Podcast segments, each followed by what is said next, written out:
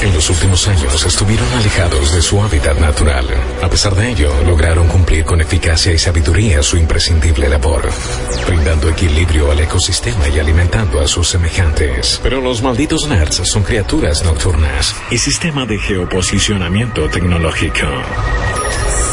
La noche los llama. Y ellos responden. Malditos Nerds, temporada 7. Las voces que más te gusta escuchar en la oscuridad. ¿Qué onda, malditos y malditas nerds? ¿Cómo andan en esta noche hermosa? Ya arrancando un nuevo programa, día 28 de mayo. Sí, eh, faltan dos semanas para la E3, no lo podemos creer. En dos semanas vamos a estar en Los Ángeles, vamos a estar trayéndoles toda la información con el evento más importante en la industria de los videojuegos. Están pasando una bocha de cosas.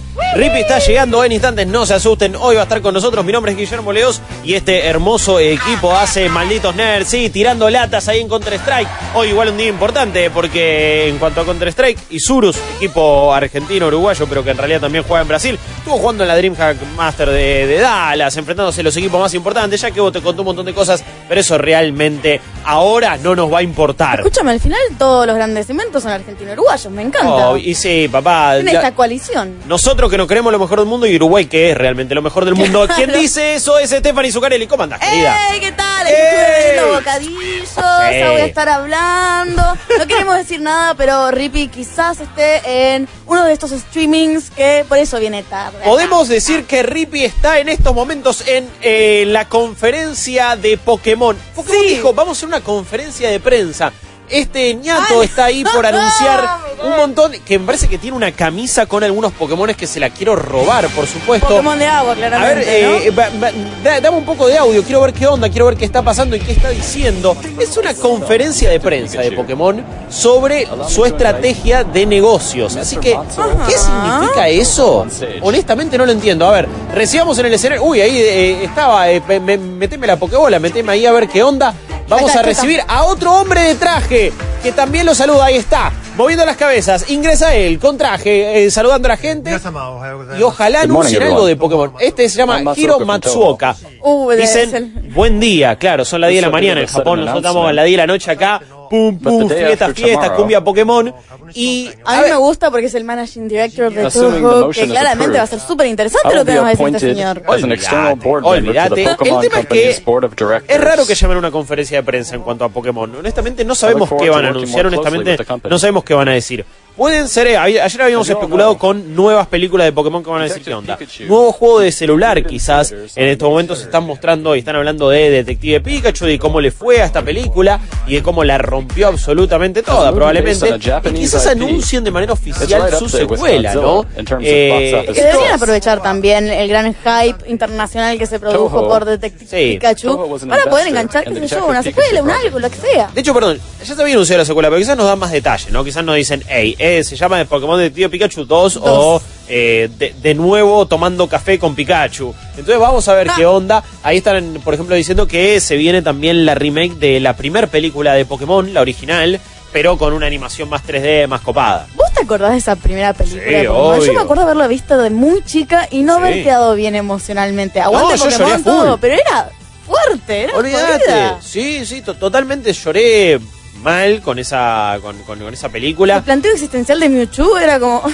No, eh, No. jodida la, la backstory de el villano, entre comillas, y también te, te acuerdas un momento que se ponían, se volvían piedra los Ay, Pokémon. no, y Ash, qué Ash-. Ash se había vuelto, se volvió piedra. Y y sí, que Pikachu con las lágrimas de. Pokémon... Claro, volvió a la vida. lágrimas Pokémon, hermano. Olvídate, son como las lágrimas del Fénix, las lágrimas de Fox en la, en la cámara secreta. Eh, esto es lo que está pasando en un lugar. Acá nos, eh, bueno, están hablando, mirá vos, la 3DS ya murió, amigo, déjame de joder. Bueno, no que murió, pero ya es más o menos sacando sea, el último está. juego importante. Pero sí están haciendo referencia al juego Detective Pikachu. Pero yo quiero ver si, Patitas, te puedes ir momentáneamente a otro stream que está sucediendo desde las 3 de la tarde, más o menos, en twitch.tv barra PlayStation. No se vayan, quédense en twitch.tv barra Malditos Nerds, en el canal que tiene todo de Flow, en vortex.com, en absolutamente todos lados estamos. Y no se vayan, porque con nosotros van a estar en todos, en todos los eh, hemisferios y en todos los lugares. Esto está pasando en twitch.tv barra PlayStation. De twitch.tv barra Pokémon nos vamos a PlayStation. Esto es un teaser de Dead Stranding. A las 3 de la tarde arrancó de mañana. Creo a ver si calculo bien el horario. Bueno, en realidad no nos están diciendo el horario, pero mañana te dicen stay tuned desde la cuenta de Hideo Kojima. Vos te das cuenta, estamos adentro del cerebro de Kojima, ¿no? No sé qué onda esta experiencia de un streaming de 24 horas, ¿no? Yo creo que más o menos van a apuntar a las 24 horas porque arrancó a la tarde esto y quizás cuando se hacen 24 horas, ahí se revelan cosas de Death Stranding. Lo que dice en su cuenta de Twitter oficial es cuenta regresiva para Death Stranding. Quédense ahí en sintonía porque mañana, 29 de mayo, en Estados Unidos y en Europa, y 30 de mayo en Japón, va a haber un reveal simultáneo a nivel mundial de Death Stranding y dice Tomorrow is in your hand. O sea, tuvimos Create the Rope, crea la ropa, eh, la, la La ropa. ropa. la soga, eh, Barbie diseña, diseña conmigo Sí, de ol- Hideo ol- Kojima. olvídate, Help Us, algo también habían dicho y ahora Tomorrow is in your hand. Interesante, lo único es este teaser con manito, manito, manito, manito, manito y por atrás, digamos, van apareciendo Ah, mirá. imágenes que igual ya más o menos son conocidas y que habíamos visto, o sea, el personaje de Norman Reedus se, se lo ve al bebito, que es muy similar a lo que ya habíamos visto, ¿no? Y a todos los personajes que más o menos ya nos habían mostrado en los trailers. Troy Baker, actor de voz muy conocido y que va a estar en Death Stranding, también había eh, se, se puso a hablar y a tuitear de che, atentos a lo que se viene, bla, bla, bla. Algunos especulaban con que y mañana lo lanzan, tipo Beyoncé lanzando un disco, ni a palo va a pasar, no se emocionen tanto, ¿no?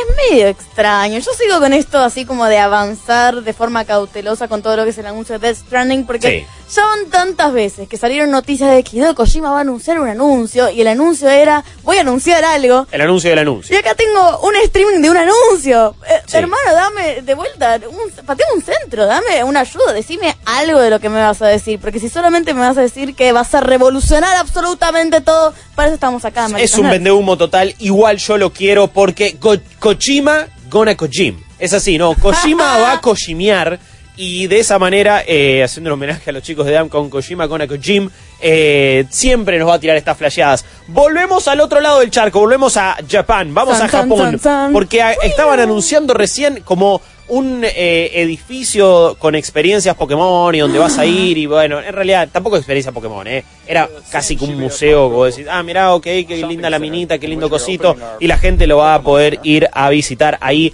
eh, en Tokio a cargo de Parco, andás a ver qué significa esto, había un Mewtwo, Tampoco es un parque de diversiones de Pokémon, pero bueno, es un Pokémon Center ahí, porque vieron que tienen varios de estos. Sí, sí, y sí. este van a abrir uno nuevo, y va, puede que esté un poquito medianamente piola. Y en Shibuya tenés, es una parte bastante céntrica, Mirá, central, como para que puedas eh, deslindar todo lo que es lujo. Hay un montón de Pokémon Center, es, eh, es entrar y es una fiesta, es un milagro Pokémon cada vez que entras a un Pokémon Center, porque es todo merchandising que acá jamás llegó. De hecho, yo recuerdo cuando era chiquita lo que me encantaba coleccionar. Las pelotitas que tenían los Pokémon adentro, que eran pelotitas rebotinadas. Que eran, eran merchandising oficial, era increíble. Y después los peluches, y eso era lo más oficial que llegaba. Después, bueno, todas las copias y réplicas chinas quizás de Pokébola, que se te rompía el palito y no cerraba, y te, te quedabas con un montón de Pokébolas sin palito. Eh, y llegar a Japón y ver y poder disfrutar todos los Pokémon Center fue una muy grata experiencia. La primera información oficial que llega de la conferencia de Pokémon y que tiene que ver con videojuegos y no con cuán grandes somos y cuán larga tiene su lengua Likitang, tiene que ver con el porteo. Bueno, no es un porteo. Se anunció un proyecto de Detective Pikachu para Nintendo Switch. No, o sea, es Detective Pikachu el juego original y que la película toma bastantes cosas de la trama. Salió para la 3DS. Pero esto hay que ver si es que termina la historia de Detective Pikachu en Switch, si es un porteo, si toma cosas de la película más que del otro juego. Yo creo que va a tomar cosas del otro juego, pero esa es también el primer cacho de información oficial, en este caso, sobre el universo Pokémon. Así que vamos a ver qué onda. En este caso, están anunciando cositas con NetEasy que se compromete para hacer eh, cosas innovadoras que tienen que ver con juegos de celulares en materia de Pokémon. Como, eh, bueno, acá igual está mostrando ¿Cómo lo que había sido Pokémon Pokémon Quest. Anda, anda a saber qué está diciendo ahí. Vos sabés japonés, Steph. ¿Qué dice ahí en esos kanji locos? A ver. ¿eh? Ah, sí, sí. No, yo no entiendo absolutamente nada, pero de inglés más o menos te puedo traducir. hablando- Over muy bajito. 1.7 million players have already pre-registered Eso lo vamos a hablar en game, inglés and porque we've tenemos seen a que of audiencia.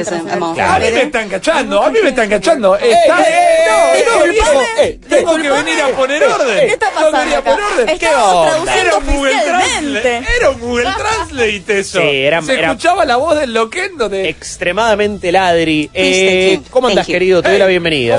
Quiero que la gente sepa que es Mariano Risa que nos habla, Sí. Rippy, que claramente no lo conoce, ¿no? Porque está siempre con nosotros y es el, el querido, queridísimo conductor que está acá Ah, en muchísimas gracias. Nerds. Qué lindo, voy a llegar tarde todos los días. Perdón. Eh, eh, no, tranqui. La Ay. ciudad contra Rippy. Rippy versus The World. Eh, quiero, quiero el capítulo equivalente de Homero contra la ciudad de Nueva York, pero de Rippy contra la ciudad de Buenos Aires. Guarda si salen a la calle, no sé si ya comenzó el paro o qué, pero la ciudad está bastante jodida. Un gustazo encontrarme. ¿Qué está pasando en el mundo Pokémon? Háganme el programa en vivo. Eh, por ahora, posta solamente, Nada. se anunció un proyecto de Detective Pikachu para Switch. Y había un chavo Ok. muy copado con una camisa Sí. recopada de Pokémon de agua. Sí, y no mucho más, que es este muchacho que está ahí con cara de nada y nos va anunciando cosas. Este muchacho es el, Eh, el presidente de Pokémon Com. Por otro lado, patas, volvamos al stream de PlayStation. Vamos a ver qué está pasando ahí con Umeo Kojima. Me- somos Radio AM cu- cubriendo dos Man, partidos al sí, mismo tiempo. eso. Vamos para la cancha de Boca. En este caso, ¿qué está pasando? Eh, Patito de Guerra decía, Guillo, estás cumpliendo el sueño del Carlos. Está yendo de Buenos Aires a Japón en tan solo unos segundos.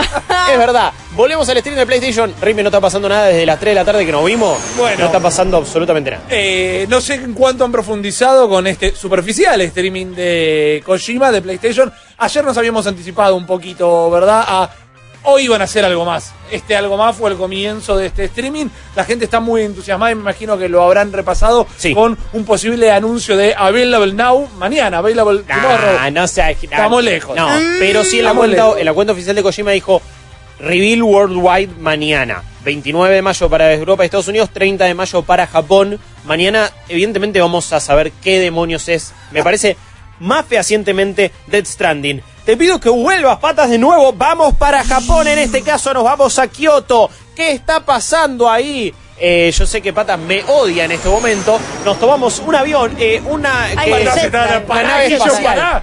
¿Qué Porque- me importa que estén en la tanda en Japón? Claro, porque acá en And este caso está Masuda, 3DS ¿no? Si no me equivoco. Exactamente, lo vimos subir ahí. yo no sudo. Y quizás, eh, que es quien más o menos comanda todo lo que tiene que ver con Correcto, Pokémon. correcto, y estamos viendo un repaso de las últimas. Ángels de, de Por Nintendo. eso. Mucho, y, y antes no mostraba nada Pokémon Go, eh, Let's Go. Entonces quizás se hace algún anuncio importante. Así que lo dejamos en ese caso. Eh, ustedes si- sigan especulando en twitch.tv barra malditos nerds. Los leemos acá. Gente que dice no se enojen, pero me interesa nada Pokémon. Poneme el humo de Hideo. Pasa que el humo de Hideo está así con ese, de, de esa manera hace 10 Es horas. una o menos. pantalla negra, Sí, es lo único que Tengo, pasa. tengo dos cosas. Por un lado, acá en Japón estamos en la red carpet. Me, interesa Este mucho el cuadradito amarillo eh, que tiene este muchacho que combina, está todo en composé, me encanta. Y por el otro lado de Hideo Kojima, ¿sabes qué? Lo más interesante que me pareció fue...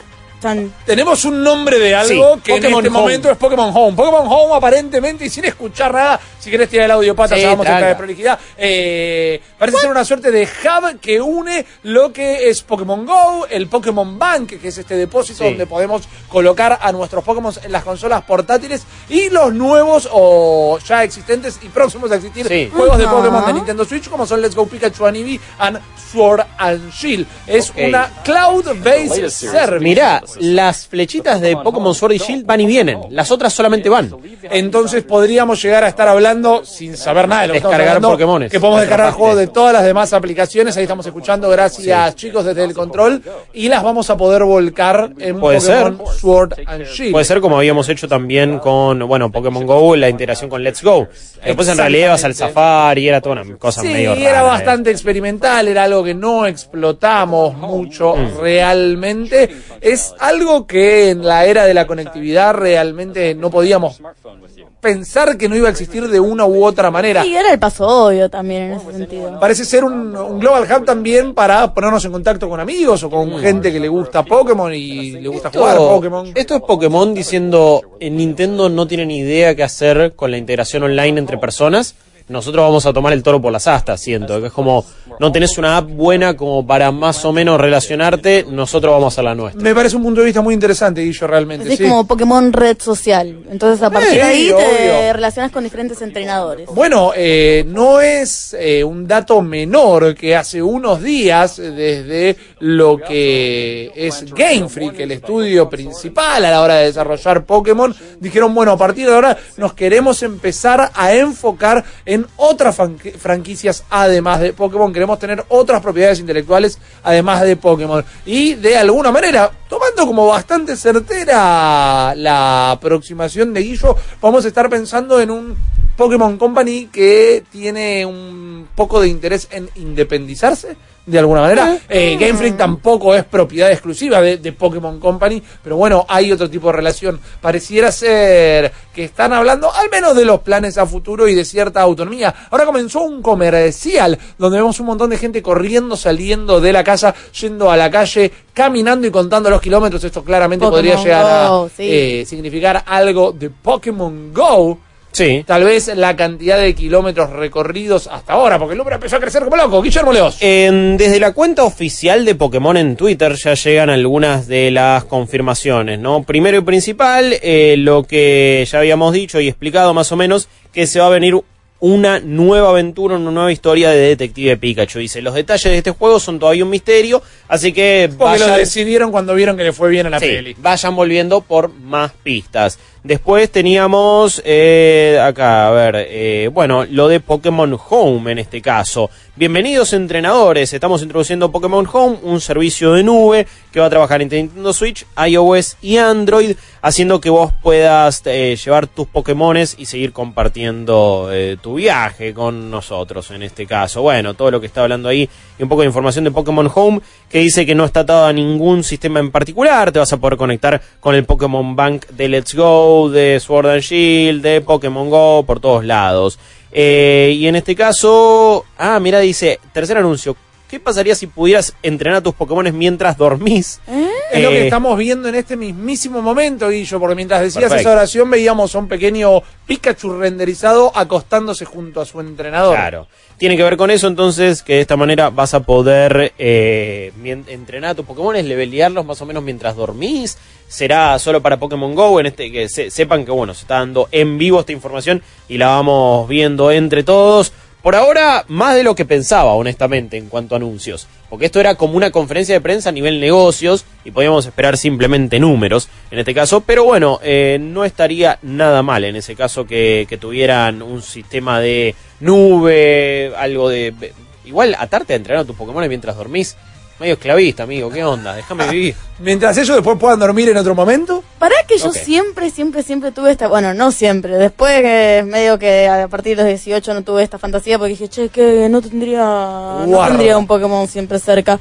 Pero eh, siempre tuve esta fantasía de Tamagotchi y Pokémon que medio que los juegos de 3DS me dejaban hacer Sí, y correcto. entablar como una relación con mis Pokémon. Eh, me parecería mal, entonces como lo llevas a, a tu cama, lo llevas a dormir, los tenés en todas partes, me parecería muy bello. Esto se llama Pokémon Sleep. Una vez más lo decís, en el momento que el logo aparece en pantalla, es eh, una aplicación aparte de lo Sí. que es Pokémon Go. Es una nueva aplicación de Pokémon Japón, sería. Guión Sí. bajo JP, dice acá, que es la cuenta de Twitter que lo está desarrollando. Ahora, no que va sabe- a traquear, perdón, va a traquear el tiempo de, de- de sueño del usuario y traer gameplay experience unlike no other, una experiencia de gameplay nunca vista. Bueno, ¿Qué onda? hay algo, ¿sabés cuál es la onda? Y ahora entiendo por qué fue 2020. el trailer inicial demostrando cuánto la gente había caminado gracias a Pokémon Go. Sí. Esto es, una vez más, dejando a Nintendo de lado, pero también lo han intentado hacer, es una idea que viene muy de ese lado de Japón de gamificar la salud. Han inventado eh, bicicletas, caminadoras, hay un episodio, El Cerebro de la Bestia, podcast Nintendo en el que solía participar, donde hablé de el medidor de glucosa para la diabetes eh, de Nintendo, para que entiendan. Y acá están haciendo, ya te hicieron caminar, ahora te vamos a hacer dormir mejor, ahora te vamos a recompensar de alguna manera para que tengas una rutina Claro. de sueño Más saludable. Es interesante. Bueno, ¿sabes que te levanto eso de la gamificación de la salud eh, japonesa? Hay juegos para celular eh, que son otomes y también son visual novels para hombres, en Sí. donde vos tenés que ejercitarte y ponerle cada 10 abdominales. eh, tu chico o tu chica que, digamos, tu waifu, tu husbando Sí. que te está alentando, te tira una cutscene, una escena romántica, así que no me parecería nada raro. Totalmente. Guarda, guarda con este. Acá vemos a un representante de Nintendo A nivel hardware. y eh? Niantic. Sí. Está Que hay- mostrando el. ¿Cómo se llama esto? ¿Pokémon Plus? ¿Era? Eh, me lo estoy 2016. confundiendo con La Pokéball Plus, Exactamente. eh, Pero este es un periférico de Pokémon Go. Eh, yo lo tengo, pero no tengo las llaves encima en este momento. Que nos permite eh, jugar Pokémon Go sin tener el celular en la mano. Cada vez que vos vas caminando por la calle, te vibra. Tal vez eso es que hay un Pokémon. Y con solo apretar un botón sin sacar la mano del bolsillo. Tira azarosamente una Pokébola y matemáticamente decís si lo atrapó o no, pero vos nunca tenés que sacar el teléfono del bolsillo. bien. Ok, ¿Por qué lo estará mostrando? Mm. ¿Qué es lo que estará por presentar? Ahora Pokéball muestra una Plus. Pokéball Plus. Claro. El periférico que salió con Pokémon Let's Go Pikachu, year, we y released Let's the Go Eevee. Pokeball Se, se viene un nuevo periférico, está claro. Se viene un nuevo periférico. Recordemos que el Pokémon Plus no era del todo cómodo. Era muy linda No. la sensación en la mano, el tamaño, la ergonomía esta redonda, que dejaría de ser una ergonomía en realidad, para no confundir términos. Pero el stick se chocaba con los Sí, bordes. y era el botón principal, aparte. Era el botón principal y el clic no era notorio. Sí, no- pero tirar la no Pokébola así te, te hacía flashear, ¿eh? Y Realmente lo era algo podíamos utilizar también para sacar a pasear a nuestro Pokémon Sí. por la calle y verlo de, de esa manera. Pareciera que todo apuntaría a un nuevo hardware. Será un hardware para Pokémon Sleep. Será una Ah. pipeta que te enchufas Para en la frente. A ver. Una Saca algo, saca algo, guarda. Está, está por sacar un chumbo. Tiene un arma. No.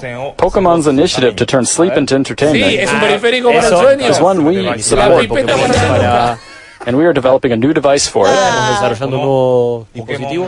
that we're calling Pokemon Go Plus Plus. Go Pokémon Go Plus Plus. Xbox One X. Ladrones. Pokémon Go Plus Plus. Porque no. After we finish development of the Pokeball Plus, Es super ¿Qué está pasando? Peor, de joder. ¿cómo vas a hacer eso? ¿Cómo vas a...? Sí, totalmente. Maestro, inventale un nombre. Pokémon, no sé, Pokémon Pillow. Y es como, ah, la almohadita. Ey. ¿Qué volvés a poner Pokémon Go Plus Plus? Está bueno, Se te resbala de la lengua Plus Plus. No Eh, se me rebala. Es No. super ladri. Me rebala por otro lado. Es super ladri. Estamos No, viendo que es de alguna manera un dispositivo para medir eh, el sueño, las ondas de sueño, Claro. la frecuencia, como quieran. Seguramente le vamos a poder dar después un poquito más de información. Pero bueno, es esto, ¿no? Es eh, la salud gamificada. Mira Sí. que yo duermo con el celular al lado y siento, che, mira todas las ondas cancerígenas que seguramente mi cerebro absorbe en este momento, pero Yo me duermo todos los días escuchando podcast. claro, Estoy mal de la cabeza, eh, pero mi vieja también siempre hace lo mismo con la radio ahí. Eh, no sé, estamos Mirá, acostumbrados de esa manera. Mi abuelo también lo hacía. claro. Sí, yo sí, quiero creer familia. que ya en este punto de la evolución humana, esas ondas cancerígenas medio que ya no nos pegan, quiero A creer, esta ponele. altura ya habría saltado. Ah, Ya está. Ya está, ya estamos jugados. Aparte, tenemos el celular está, encima ¿no? todo el día. Sí, ya está. sí. Bueno, y ahora Elon Musk quiere hacer la gran Kingsman y darle a todo el mundo Wi-Fi desde el espacio. Así que, si quieren, Mirá, nos van a atravesar mirá, a todos. cuidado. en la sonda. Claro, es como, cada vez que aparezca Elon Musk, tenelo ahí, pero ya un revólver para cuidado, mal. Acá Eh, Ishihara-san eh, le sí. dio la despedida al Sí. muchacho de Plus Plus. Suponemos que ya no va a haber más anuncios de hardware. Habían No, dicho que duraba unos tu 20 botón. minutitos esto. Sí, claro, sí, encima era raro, pero bueno, ¿cuánto nos lo van a cobrar? Era un que- Simon Says. Ok, ¿Verdad? ok. El Simon. Tiene con un solo botón. Pero ¿cómo Sí, dormís también, ¿no? ahí? ¿Eh? ¿Eh? Sí, claro que me lo voy a comprar. Teo me dice, Teo García, nuestro programa, me dice, te lo vas a comprar, boludo. Mirá. Y tiene razón, Es tiene el- razón. más, más detalle del Pokémon Go Plus Plus. A ver. Buen nombre. Es, lo podés usar como el Pokémon Go Plus durante el día, como esto que vos habías contado de Correcto. llevarlo ahí Hello, con everyone. Pokémon Go.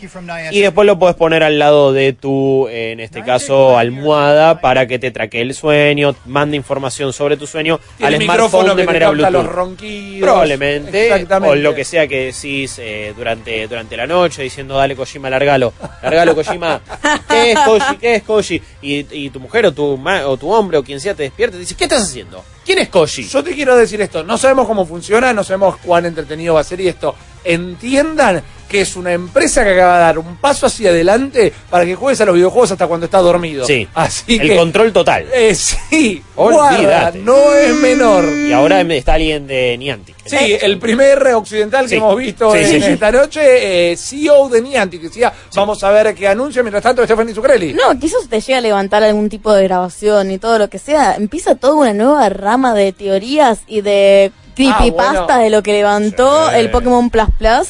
Plus No, Plus. Y hay que ver la integración a con qué está conectado, si realmente puede captar audio, si ahora te están espiando hasta cuando estás dormido. Ah. Tu celular ya te está espiando cuando estás dormido. Ya igual, está. así que- Sí, bueno, eh, siempre hay mucha polémica con los Amazon Alexa, Correcto. Google Home, Por eso o el nuevo que sea. Google Nest dice, y viene con un botón físico para que vos apagues el micrófono en la Sí. cámara y no te puedas confundir si está prendido o apagado. No te creo Claro, nada. Claro, porque si yo lo voy a apagar con el botón físico, vos no lo vas a prender por remoto. Pero dale. Vimos un montón de Snorlax ahí en un mapa de Pokémon Go, de alguna manera. A ver, lo escuchamos en este caso, si podemos. Bueno, se nos fue. Ya se fue. justamente. Muchísimas Quizás gracias. Parece que no Thank you, está anunciando nada, eh, este ladri. No, pero Snorlax puede llegar a ser la relación de Ah. Pokémon Go, dormir. Ah. y se, se venga, porque están estos días o estos fines de semana donde se highlightea, digamos, eh, eso, hay un evento, un Pokémon especial y quizás se viene uno de Snorlax. Como ya hubo de Totodile, si no me equivoco, Sí, hace señor. hace un tiempito. Estuvieron los de. Bulbasaur había estado, eh. Los Quartal del Sí. Quartal Squad. Sí, es verdad, es verdad, por eso quizás se venga algo con Snorlax, sea el, el, no sé, el, el- el que se encontró Ash o el que se Claro. encontró Red en este caso. O sea, básicamente acá tenías al muchacho que era como, y acá va a haber Snorlax, y eh, en esta región va a haber Snorlax, y También. eh, Arigato gozaimasu. Ahí está. Eso dijo, que estuvo Sí. cinco minutos. Y nos vemos. Encima era el occidental. Acá estamos viendo que dice la, de Pokémon Company tiene la misión de. eh, Claro, eh, perdón, la, la noticia es el Snorlax durmiendo ahí sobre la calle ahora está disponible en Pokémon GO. Ahí está. Era eso. Exacto. Bueno, lindo para verlo Genios. con eh, realidad aumentada. Me escuchamos algunos audios que está mandando la gente al 4041 Dale. 9660 mientras esperamos el próximo anuncio. Buenas noches, malditos. Buenas noches. Sé que es muy temprano para este audio, pero espero que después lo pasen. Y si se sale como una skin o algo de, de- de Pokémon Go, pero Detective Pikachu, o sea, resolver algún misterio, algo que haya en realidad aumentada, podría ser, ¿no? No sé, se me, se me nació ahora la idea. Vamos de vuelta a la información, ahora te respondemos amigo, pero parece que acaban de presentar un nuevo proyecto Game para, eh, eh, Para Ah, celulares, sí. Pokémon Busters. Esto es en, en conjunto con Dina, ¿no? Con DNA, que es la empresa con la que había hecho el acuerdo Nintendo para llevar adelante sus juegos. Vemos acá, veo Pikachu, eh, Dragonite. Sí, hay un Onix. Sí, eh, se es como un mix. Había un. Tiranitar, Pero eran los, lo- los eh, entrenadores clásicos de los juegos también. Tenían que ver con eso. Vamos a ver de qué trata este Bueno, proyecto. y venimos augurando hace un tiempito un RPG propio para celular, Para celulares, en clave sí. de, por ejemplo, lo que había sido eh, este juego que me estoy olvidando de los dragones. Eh, ah, Dragalia Lost. Ah, Dragalia Lost. Ahí Ahí, está. Mirá, bueno, ok. Hay mucho, mucho. ¡Viste! Aparece. sí, claramente tiene una estética de anime esto que estábamos Ok, viendo. tres contra tres. Son batallas como las del RPG. Está Brock. ¡Oh! ¡Eh! Mirá. ¡Qué físico para ¿Qué Brook! es esto? Mirá esos abdominales, papá. Sí. Mirá, nadie la tenía, Brook, ¿eh? Ahí como bien. Ah, listo, lo único que van a mostrar. Y sale este año, calendario de 2019. Está red, man. Guarda, guarda que tenía. Sí, y todos los entrenadores son de juegos. Sí. Guarda que no sea el RPG de alguna manera No, no, es que- es para que- sí. o los juegos de pelea en clave de los de Unjustice y los Lo de Marvel y toda la bola. Marvel. Exactamente. Ok, ok, ok, puede ser, me gusta. Eh, vamos a ver cómo es la monetización, vamos a ver cómo es el elemento free to play o no de Claro. esto. Pero bueno, es otro juego de Pokémon para celulares. Guarda, que de repente son esos éxitos, no, no creo tan masivos como Pokémon Go, pero que, que de repente hacen un montón de millones de dólares, lo tiene un montón de personas y medio que ni te enteraste, como el de Fire Emblem, que le va bárbaro. Exactamente. Y ni sabemos más o menos. Exactamente, Fire Emblem Heroes. Eh, Sí, a ver si- escuchábamos el mensaje del primer amigo. eh, me gusta mucho la idea de resolver eh, algún misterio a través de eh, la realidad aumentada. Todavía no incursionaron en esto. Ya sí hubo evento de Pokémon, de, Pikachu. perdón, Detective Pikachu, donde podías atrapar a un Pikachu Sí. con el gorrito de detective. Sí. Steph. Bueno, me, me lo- me imagino más postas que tenés que ir a tal lugar y que tenés diferentes misiones que en realidad tenés que recorrer como algo súper simplificado, no me parece lejos de la realidad. No, Pero para decís nada. con eh, ca- caminando, digo, con geolocalización en la Claro, vida como real. que en realidad lo que haces es ir construyendo la historia y develas, entre comillas, Te dan una misterio. pista para una coordenada, Eso estaría tenés que buenísimo. llegar y marcar o taguear algo con la realidad Sería- aumentada. Claro.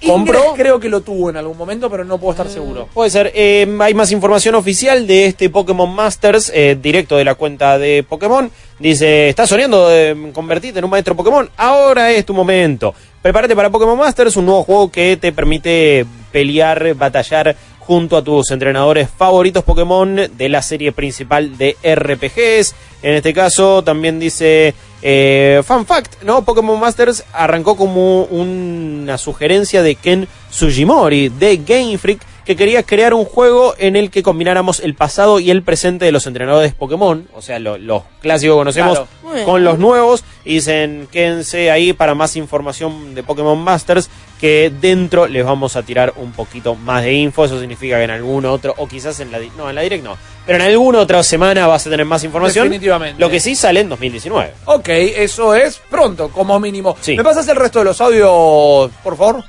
Por lo que veo, Pokémon Home es la evolución natural de el banco Pokémon. Correcto. Bien, Exactamente, bien. estamos de acuerdo. Creo que ya, sí, ha terminado la conferencia de prensa en este caso, así que ya no hay más anuncios. Recuerden, se viene la semana que viene, eh, si no me equivoco, era el 6 de junio. El 6 de junio a las 10 de la mañana. Sí, no a las 10 de la noche, así que vamos a tener la información ya digerida. Una nueva direct de Pokémon dedicada a Sword y Shield y ahí tendremos más información y ver si de alguna otra manera se diferencia todavía más de los Pokémon clásicos y cómo aprovecha la Switch, porque el anuncio anterior nos dejó hypeados, pero no tanto. Exactamente, cerremos el Pokébloque con un último audio, porfa. Hola, buenas noches, chiques. Buenas. Chiques y muchachos. Eh, Ya sé, va.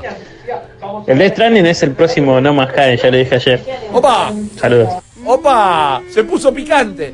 De- a ver, no sé a, qué, a, a cuál de los males se refiere con No Man's Sky. De, de No Man's Sky se refiere, si a que va a salir mm, incompleto o que, que no va a gustar al principio o que se está generando un hype increíble y después no está a la altura. Yo creo que va por ese lado. También coincido con eso mismo. Aparte, lo único que pude ver que me haya divertido de este teaser de 24 horas, ponele y supongamos, fue, ¿vieron ese efecto que daba DVD cuando flotaba el, el loguito y, Y todo el rebotaba decías, contra las puntas. No está en las puntas, no cae en las puntas, es lo único que me pasa ahora viendo las manitos porque no revieron absolutamente nada. Entonces esto como que muestra también que están jugándose mucho por el hype y hypear a la gente fanática de todo lo que puede llegar a anunciar Kojima. Sí, pero es, es- es parte de su juego y Es yo creo que parte de es, su arte. y es una de las pocas personas que sigue apostando a la caja misteriosa dentro del mundo de los videojuegos, que es un lugar donde una vez que se anuncia el juego, de repente tenés todo y, y es distinto a veces a lo que puede pasar con una película. Por ejemplo, sucedió Avengers, uno de los eventos más importantes a nivel cinematográfico y comiquero que tuvimos, y la verdad es que sabíamos muy poco y te cuidas mucho de los spoilers. En un juego es como que puede haber cuidado por los spoilers, pero después te tenemos que mostrar las mecánicas, tenemos que mostrar el gameplay, tenemos que tenés que jugar una demo antes quizás, o tenemos una beta, o viene la prensa y lo juega. Y Kojima con Metal Gear Solid 5 hizo, hizo esa de inventar un estudio como Moby Dick, que era Sí. Joaquín Mogren, y estaba vendado, y al principio lo mostraron como Phantom Pain, pero no como Metal Gear Solid 5. Entonces, a veces es medio como un juego, y a veces es medio para nada, pero sigue apostando a la cosa medio azarosa y misteriosa. Va a salir carta de Kojima diciendo, por favor, el gaming es una experiencia muy grata, no spoileen el juego. ¿Va a salir? Hay que, yo, es, es probable, es probable tal vez por él siendo inspirado por los directores que lo hicieron como gran cinófilo- cinéfilo, perdón, como gran eh, persona que le encantaría ser un director de cine. Dame un audio más que quiero cerrar. Pongo el sombrito de aluminio. eh. ¿No será que no van, a, no van a hacer la gran Futurama y nos van a empezar a, empezar a pasar, a pasar eh, publicidades cuando estamos dormidos? Onda subliminal. Eh, saludos. Compro también, es un concepto que me gusta. Ya sucede, me parece a mí. Claro. A ver, dame otro. Qué grande que la tiene Pokémon para hacer un directo anunciando remeras, ¿no? Fue una cosa, no sé si a- anunció remeras al principio, pero lo del No, final, creo que lo último, sí. Esas camisas de Pokémon, primero cuestan un huevo y A ver. segundo son preciosas. No pretendo de, de- Y existen defender. hace rato largo, ¿eh? Sí, están buenas. Primero las quiero. Eh, Sí. No pretendo defender a The Pokémon Company, pero esto era una conferencia de prensa destinada a negocios, a inversores, o sea, era algo con otro tono. No, de nuevo, no es una direct, no es algo en la E3, no estaba para armar hype. Así todo, me parece que dieron más anuncios de lo que en lo personal creía. Anunciaron un nuevo juego para celulares, más allá de lo de Sleep o el Pokémon Plus Y esto Plus, es así ahora, es el tiempo de los microanuncios. Sí, sí, pero me parece que a- a- nos dio más información de la que pensábamos. Me pareció que había mucha gente eh, que anunciaron hay un montón de cosas de manera no eh, más para el lado de la prensa y de lo comercial que para el público. Me parece que como público quizás era un poquito muermo ver esto. Eh, porque mucha gente que estuvo cinco minutos, a ver, había un señor que estaba ahí para decir, ¿y por qué ahora va a estar Snorlax en las calles? Y lo sacaron. No sé qué onda esta organización de Direct, pero bueno, sí, me hace pensar justamente lo que había dicho Guillo de que era completamente comercial e impresionante. Es que no es una impresión, es un hecho. Hay Digo, que- era para eso. Hay que alimentar el fuego, hay que Sí, mantener obvio. la rueda girando, eh, girando y esto es así. Gente, tenemos un montón de informaciones para el día de hoy. Gracias por acompañarnos. Saben que nos están viendo por el canal 502 de Cablevisión Flow en twitch.tv barra malditos nerds y acá en vorterix.com. Sigan mandando audios al 4041 9660. Saben que los leemos en YouTube, en Vorterix, en Twitch y eh, queremos que también se comuniquen con nosotros a través de nuestra comunidad y en el chat en discord.malditosnerds.com. Ahora nos vamos a tomar un minutito y enseguida volvemos con más malditos nerds. Malditos Nerds, Malditos Nerds, temporada 7. Ahora, en un minuto, Malditas News, powered by Claro. DC Universe Online es uno de los juegos de rol en línea gratuitos más completos del momento, con apariciones de más de 300 personajes de los cómics y expansiones ambientadas en cada esquina del universo de Batman, Superman y Wonder Woman. This is my past, but your future. DC Universe rompe una nueva barrera, ya que el estudio Daybreak Games anunció que en los próximos meses estará disponible para Nintendo Switch, el primer MMO de primera línea en salir en este sistema portal. DC Universe Online salió originalmente para PC y PlayStation 3 en 2011, pero la versión de la generación pasada ya no está disponible para jugar debido a las limitaciones técnicas de esa consola. Actualmente se puede jugar en PlayStation 4, Xbox One y PC, pero Daybreak todavía no confirma si esta versión de Switch tendrá el mismo contenido y la misma calidad visual que estas ediciones. Stuff is gonna happen on a huge, epic, cosmic scale. Malditas News, powered by Claro. Más información en malditosnerds.com. Malditos Nerds. Malditos Nerds. Vol- volvimos a la oscuridad para traerte luz. De un grande de Japón a un grande del mundo entero, tal vez podríamos decir. Estamos contando los días para saber o para terminar de saber qué demonios es Stadia, la plataforma de gaming de Google. Pero parece que eh, eso ya, el misterio, la respuesta, tendría una fecha. A ver, este verano, dicen eh, del otro lado del charco, que para nosotros es nuestro invierno. O sea, nuestro próximo invierno. Sí. ¿Sí? Eh, no, no, no. Este Eh, este que viene ahora. El que viene acá es julio, Claro. julio. Sí, sí, sí, El que bueno. viene ahora, en este invierno nuestro, en el verano de ellos, desde la cuenta oficial de Stadia, de arroba Google Stadia. Recuerden, este sí, servicio, sistema, plataforma, la verdad, ni ellos saben cómo llamarlo a esta altura.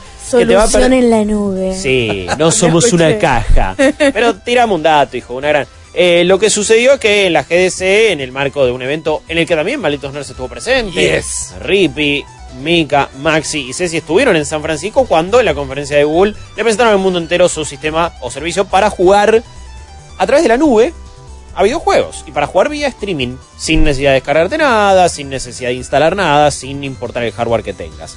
Más allá de decirte, mira cómo corre Assassin's Creed Odyssey y la gente de Doom quiere laburar con nosotros y le vamos a dar una bocha de apoyo a algunos desarrolladores con estos filtros de Instagram, la verdad es que mucho más no nos dijeron, nos hablaron de no van a poder tener capacidad de 10 no sé cuánto teraflops, que es mucho más que la Xbox One X y la, y la PlayStation 4 Pro, no se preocupen.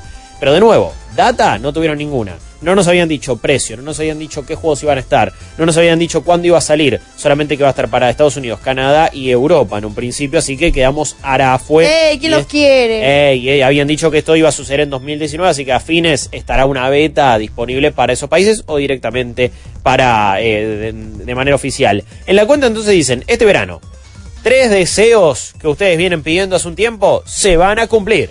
San. Vamos a revelar el precio, punto uno. Vamos a revelar los juegos que van a estar disponibles. Game announcements, dice. Y después información sobre el lanzamiento. Muy bien. Y ahora, yo quiero que entremos en un terreno especulativo. Quiero que acá digamos, en este caso, cuánto va a salir, qué juegos va a haber y cómo va a ir saliendo. ¿Quién se la quiere jugar primero de ustedes dos en este caso? vamos a tomar nota. Sí, no, no, de yo, yo esto, estoy anotando ¿te y cuando se anuncie ahí vamos a comparar y vamos a ver quién la pegó. ¿Cuál es la primera pregunta entonces? ¿Cuánto Precio. sale? Precio. Oh, ok. Yo la pensé toda la tarde, la del precio. Bien. Y no quiero anunciar cuáles son mis, Mm. mis inseguridades con mi apuesta porque tengo que, ¿no? Como quedar así. En mi- lo digo ahora y me la banco. Yo voy a ir por una suma bastante económica. Yo voy a decir 14,99. Ah, Ok, míralo. iba a tirar lo mismo, Yo pero también, ahora... iba a decir 15 de hecho. Ok, me la voy a A jugar ver, se la, pueden, simplemente... se la pueden jugar, eh, se pueden ir por la misma. No, eh, va- a ver, No, no queremos. iba a decir antes, para ponerle un, ma- un poquito de picante, voy es a una decir... buena chance que vayan por su segunda idea.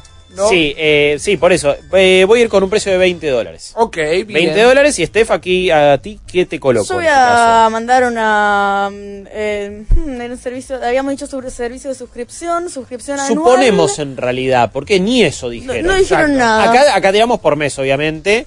Diría aunque... el anual 54.99. ¿Anual? Sí, Anual. Anual, ok, está bien, fue anual. Yo estaba hablando mensual. Uh, muy- es muy barato. Ojalá. Disculpame, pero tenemos grandes anuncios, claramente. Dale, entonces 54,99 anual le pongo acá a Steph. Me gusta, me gusta ahí como la cambió en este caso. Yo voy con sí, 20 sí. dólares por mes y Rippy 15 dólares por mes. En este caso estoy pensando ponerle, eh, también iba a decir 15 porque Netflix en Estados Unidos está entre 14 y 16 dólares también. Entonces quiero, siento que van al precio de la suscripción de un sistema de streaming que ya conocemos. El- la apuesta de, de Steph, a grosso modo, son unos 4 dólares con 50 por mes. No es raro tampoco, es agresivo. Google puede hacerlo. ¿Puedo, ¿puedo agregar un eh, 100 dólares al año? Ok, sí, sí, Ah, sí, puedes sí. agregarlo. 100 dólares por un año. Podés agregarlo, en podés este caso. agregarlo. Eh, lo agrego ahí. Bueno, vamos en este caso a lo que es más difícil de especular, yo lo entiendo, pero dice anuncios de juegos.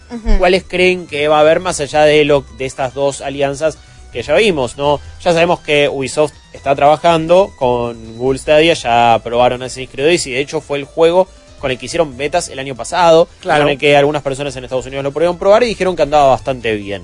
Después Doom Eternal también no se, se mostró medianamente corriendo, viste que había algunas dudas, pero en GDC de- detrás de alguna Sí. Puerta se podía probar eh, o se podía ver en este caso Doom Eternal. Más allá de eso, ¿tienen alguna suposición, algo o algún incluso exclusivo, alguna compañía que esté trabajando de manera exclusiva? ¿Qué tienen ahí? Mm, yo me palpito que The Last of Us, el, este que va a salir, va a salir. Porque me parece una experiencia que puede, se puede traducir de esta manera. Y el Life is Strange Pero- 2 Pero también. están yendo. eh, Pará, ya Life is anunci- Strange 2, Sí. Life is Strange 2 te lo agarro, pero ya de alguna manera quedó medio explícito que Sony, Sí. Xbox y Nintendo van a competir contra este día. Entonces, darle el Last of Us. Eh, Es eh, un exclusivo de Sony. claro, o sea, no lo está- hace Sony Interactive eh, Studios. eh, es, es una propiedad de ellos. Sí, ojo, coincido completamente con lo que dicen. Pero no sé cuán sabio sería no subirse también en el carro de Stadia. A De ver. alguna manera. O de última, quizás Pero- no pero uno a- nuevo, pero le das. Pero no le vas a dar la razón por la cual mucha gente se va a ir a comprar tu consola. claro, es un- al día de hoy O sigue sea, siendo un te entiendo consola. que le des Horizon Zero Dawn, ponele. Bueno, Eh, que igual yo creo que ningún exclusivo de PlayStation va a estar en este caso. Pero el buque insignia de lo que va a hacer que mucha gente se compre la Play 5 porque va a salir también, o se va a poder jugar, o van a sacar, anda a saber qué versión, o quizá directamente para PlayStation 5, lo dudo. Pero si querés, vos me te- dijiste ¿qué- qué que es la biblioteca. ¿Eh? No, igual el de Life, Life is Strange 2, eh, eso estoy bastante dale. segura. Eh, ese tipo de juegos me parece que, que encajan perfecto, sobre todo los que son narrativos y no requieren tanta precisión Claro. para testear un sistema de streaming. A mí se me hace que los juegos de Warner van a ser una fija acá y vamos a tener disponible Batman, Saga Arkham a full, pum, tiralo. El próximo juego de Rocksteady va a estar, los del Lego van a estar todos. Sí, los del Señor de los Anillos, pum, adentro. Y me parece que se la van a querer jugar con, mirá cómo corre el Mortal Kombat. Ah, Es muy Y probable. tenemos un juego de pelea que funciona. Bueno, es una. Es, eso para mí sería una gran nave insignia, ¿no? Mira, tenemos un juego de pelea que es un juego que, por definición, necesita una precisión casi quirúrgica para Claro. poder ser jugado Sí. y lo corremos igual. En tu internet del tercer mundo, no, pero nosotros lo corremos igual. Ahora, compro, me gusta, hay cosas bastante certeras. Yo voy a chocolate por la noticia, la biblioteca entera de Ubisoft, porque fueron los Sí. que más han transado. Miren, No- el Odyssey, sí. Claro, nuestro amigo Yves Guillemot estaba sentado en primera fila ahí Sí, en la biblioteca de. Stadia, se hacía ojitos con la gente del escenario, un fenómeno francés, la verdad que me cayó re bien. Pero, pero, Sí. Yo me la voy a jugar un poquitito más. Primero porque estoy estando, eh, estoy estando, estoy falto de imaginación y claramente estoy haciendo tiempo. Y mientras pienso, ¿no? Arte, esto es trabajar en radio, pero me la voy a jugar con una exclusividad. Ok, a ver. Ajá. Beyond Good and Evil 2 es exclusivo de Stadia. Uh, te van Y se lo sacan a todas las demás consolas. Bien, bien. Ay, Mínimamente temporal. Mínimamente una exclusividad temporal. Porque ahí podemos ver todo esto que prometían de la comunidad, alimentando el arte del juego y pa, para pa, y la mano en coche. Eh, Guarda, temporal. otro estudio que ahí ya lo estaban diciendo Machine 95 decía los Tomb Raider, Hitman, Mad Max seguro. Mad Max es de Warner, así que entra en los que había dicho. Sí. Pero los otros de Square Enix ya recuerden que se habían mostrado algunas imágenes de un Tomb Raider cuando se pedía ayuda, vieron en ese Es momento verdad, que es te verdad. pedía, che, ¿cómo pasó este nivel? Y te lo met- te metía ahí el video. Entonces, yo, ojo, se lo super tomo, pero como que medio que ya sabemos que va a estar algunos juegos de Square Enix, también algunos juegos de 2K, eh, por ejemplo, se había mostrado NBA 2K, eh, cómo hacían esa, esa interacción también con los streamers, ¿no? Que eh, te metías en la fila para jugar con un Sí. streamer, toda la bola. Ahora, si está 2K, Apa, GTA 5 va a estar, eh, se va a poder jugar en Stadia. Muy bien, no me parecería algo- Yo te tiro, yo te tiro un GTA 5. Definitivamente, te la, te la compro. Acá la gente está diciendo Cyberpunk 2077. Eh, ¿Sí te vería los Witcher? Sí, No, los Witcher lo Witcher yo creo que salen, pero Witcher por te lo abajo de las anoto, eh. piernas, eh. Cyberpunk lo veo jodido. Lo veo jodido, Sí. no imposible, pero lo veo No, jodido. no me parece raro, sobre todo tenés eh, dos mastodontes, eh, si tenés eh, Doom Eternal y Cyberpunk 2077, pero sabemos tan poco de Cyberpunk hasta ahora que no tengo de dónde agarrarme para sugerirlo, pero sería una super apuesta. Acá alguien decía el FIFA sí o sí. Y yo tengo dudas de si Electronic Arts va a, va a prestar sus juegos. Porque me parece que están empujando mucho lo que es EA Access, Origin. Y medio que estarían compitiendo casi que con sí mismos. En este caso. Y si tomamos la llegada de EA Access a PlayStation. Sí. Veo más factible que metan ahora EA Access en Switch. Que le den Stadia. Porque siento que. Va, menos que quizás digan lo contrario siento que no te van a poder cobrar aparte de Stadia un EA Access para que lo puedas usar ahí. O quizás sí, y esto es todo un gran quilombo, ¿eh? Rocket, Pero- League ya lo, di- Rocket League ya lo dijimos, ¿verdad? Porque No, para mí no, se pero cae sí. para Se mí cae es ese juego que está Sí, en todo Yo te lo meto acá, ¿eh? directamente. Lo apunté. Acá tengo a uno de nuestros oyentes, Ark, se me fue el título, Ark NG, diciendo, no tiene sentido, porque Microsoft está muy enojado porque dije de Last of Us 2. Ey, ey, ey, dijimos que en un futuro en la biblioteca no me parecería raro porque en mi interior yo no creo que le puedan llegar a ganar a Google. Me parecería sabio, de alguna manera, poner de acá a tres años que sale y se convierte en un modo empresarial efectivo. Parecería sabio que empezaran a aparecer juegos de Sony ahí. Ojo, esto fue mi predicción y es una predicción de acá a 10 años si se llega a sostener Google. Todo bien, amigo, loco. Eh, venía calma, venía viejo. a, a a ofrecer Sí, vos loco. títulos, che. Claro, mal, por favor. Eh, yo, eh, esas son por ahora mis previsiones. Estoy pensando que otros publicadores quedan y que otros juegos podrían llegar. Más allá de algunos que no están anunciados, son medio difíciles. Overwatch. Ok, sería una gran prueba de juegos puramente online. Sí. Shooters online. Overwatch podría ser. Eh, ¿Por qué no Destiny? ¿Sabés lo que tienen que En este tener? caso. Tienen que tener un Battle Royale. No pueden no tener un Battle Royale. No, Sí, Fortnite no lo van a tener ni, pe- No, ni en pedo, pero PUBG jodida. Y le serviría. no le serviría más a Le PUBG. serviría a PUBG. Claro, pero digo, por eso digo, pero- le serviría bastante y quizás de esa manera solucionar varios problemas de optimización.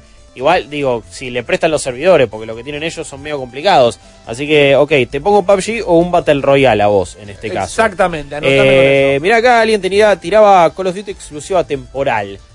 Puede ser. Yo creo que Activision es uno de esos publicadores que todavía no sabemos para qué lado va a querer jugar. Viene de una alianza en esta última generación con PlayStation. No dándole juegos exclusivos, pero sí dándole misiones temporales para algunos de sus Sí. juegos, mapas, presentan todo en PlayStation. eh, cuando el anterior había sido con Xbox. Entonces, en esta otra que se viene, quizás hacen un tercer cambiazo y van por, ¿Qué por cambia capas? Mal, son, doble- son triple camiseta directamente. Mal, horrible. Son, bueno, son unos mercenarios. Eh, Guillo, Sí. ¿te puedo conectar este tema con otro tema? Pero vos haces lo que se te cante, sos el conductor del no, programa. no, por favor, eh, eh, este Messenger, este Sí. Megazord lo manejamos entre todos. Ofrecernos una solución en la nube, Rippy. Eh, voy a seguir hablando un poquito de Stadia, pero después voy a incluir otro tema rápidamente, ¿no? El rey del enganche. ¿Sabes qué puede llegar a tener para mí Stadia? Y digo que lo puede llegar a tener porque hay otras compañías no solo trabajando en esto, sino que prometiéndolo. Me imagino, gracias, me imagino un catálogo de juegos retro de alguna manera. Ah, ¿Por qué no ponerle el nombre de retrocompatibilidad? En este caso no sería retrocompatibilidad porque nunca estuvieron en Google, entonces Ay, no. sería la primera compatibilidad. Pero, pero, ¿qué pasa si las compañías con las que están ofrecen alguna manera de dar la, la biblioteca previa del estudio? ¿Por qué? Y ahora sí enganchando con el otro tema, saben que estuvimos hablando de Sony PlayStation 5, nombre de proyecto, ya que aún no fue develado, hace un par de semanas. Les contamos cómo presentaron, eh, primero se conoció en texto, después se vio el video, y creo que lo tenemos por acá el video, se vio cómo demostraron el hardware de esta posible PlayStation 5, la velocidad de carga, la velocidad que corren los juegos, eh, todo lo que ayuda a la potencia gráfica. Se habló de que desde PlayStation dijeron que el Seamless, el propio Kenichiro eh, Yo- Yoshida dijo, eh, la nueva generación es Seamless, todos los juegos van a Sí. cargar de toque, no vas a tener una pared invisible, ah, te vas a querer meter en cualquier lugar y te vas a poder meter. Se acabó esa limitación imaginaria eh, y a veces tan forzada que tienen los videojuegos. Ahora, yo también les contaba que el CEO de Europa, de PlayStation Europa, el otro día decía, che, apostamos a full al streaming, ¿eh? vamos a meternos en el streaming, el remote play y eh, PlayStation Now ahora más fuerte que nunca porque creemos que es el futuro del gaming. El día de hoy se suman algunas eh, algunas nuevas atribuciones a lo que va a ser la posible PlayStation 5, porque Jim Ryan, el CEO de Sony Interactive Entertainment, que es directamente PlayStation, eh, por entenderlo de esa manera, dijo que no se puede contemplar la idea de una PlayStation 5 sin retrocompatibilidad. Mm, Es la misma decir, persona que en un momento había dicho que nadie usaba la retrocompatibilidad. Exactamente, La pero misma persona. acá todo el mundo cuando tenés esa cantidad de guita Sí, el archivo de una. ¿Por qué qué pasa? Los fans de Sony saltaron con todo, están muy contentos. A Microsoft en esta generación eh, le ayudó a enderezar la nave, o sea, ese quincho se estaba cayendo y la retrocompatibilidad fue un Sí. tipo que no corriendo con una viga de madera y la clavó ahí. Con eso, No con el Game Pass, claro, salvaron todo. no arregló nada, pero evitó que se cayera todo. Sí, ok, ahora, por eso digo que eh, Google Stadia puede llegar a tener algún tipo de retrocompatibilidad, pero quiero llevar la discusión de la retrocompatibilidad a otro lugar. Sí.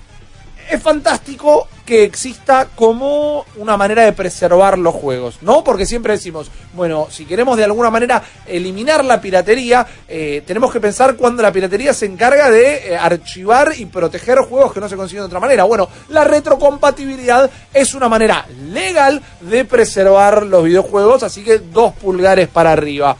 Pero más allá de eso, es efectivamente práctico. Es decir, ¿nos gusta porque queremos volver a jugar a todos esos juegos? ¿O nos gusta como el concepto de, che, mirá, están y si quiero lo puedo jugar? Pero se utiliza la retrocompatibilidad. En comunidad.malditosnerds.com eh, ya hay un Sí. hilo discutiendo ese tema. Y muchos usuarios, por ejemplo, decían que sí, que la aprovechan a pleno la retrocompatibilidad, que era la mejor manera que tenían de eh, probar títulos que nunca habían jugado. Inclusive algunos, que son tal vez los más sibaritas del gaming, lo digo con todo respeto, dicen, puedo, eh, como muchos de los juegos en eh, Xbox, que están en la retrocompatibilidad, vienen mejorados, vienen enhanced, vienen Sí. con mejoras gráficas y demás, me puedo dar el lujo de jugarlos de mejor manera que cuando lo jugué por primera vez. Ok, fantástico. A mí me da la impresión, sin desmerecer ninguno de estos argumentos, que tal vez, y por esto es otro motivo a favor, ¿eh? la gente que más disfruta del Game Pass es tal vez la gente que no pudo jugar de esos juegos en otro momento. La Eh. gente que es su primera generación de gaming, está por un tema de edad, de dinero, de lo que quieras. Yo no sé si digo, uy, tengo toda la biblioteca de PlayStation.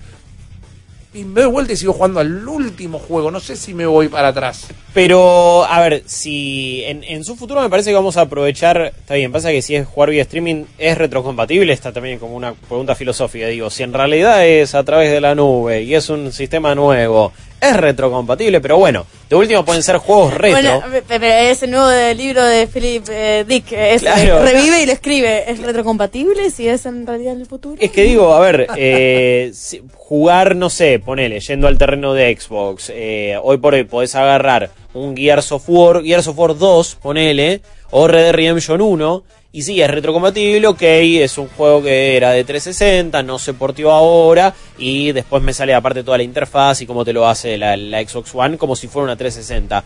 Pero en un futuro, con un servicio de streaming, pones, están todos esos juegos en Stadia, a lo que iba yo, es retrocompatible, pero bueno, lo que sea, el punto es que si te dan una cierta comodidad y está el sistema funciona para hacerlo, me parece que lo probás. Ahora, siento que mucha gente como que mete las patitas en el agua, un poco la puntita, juega un toque, nunca lo termina.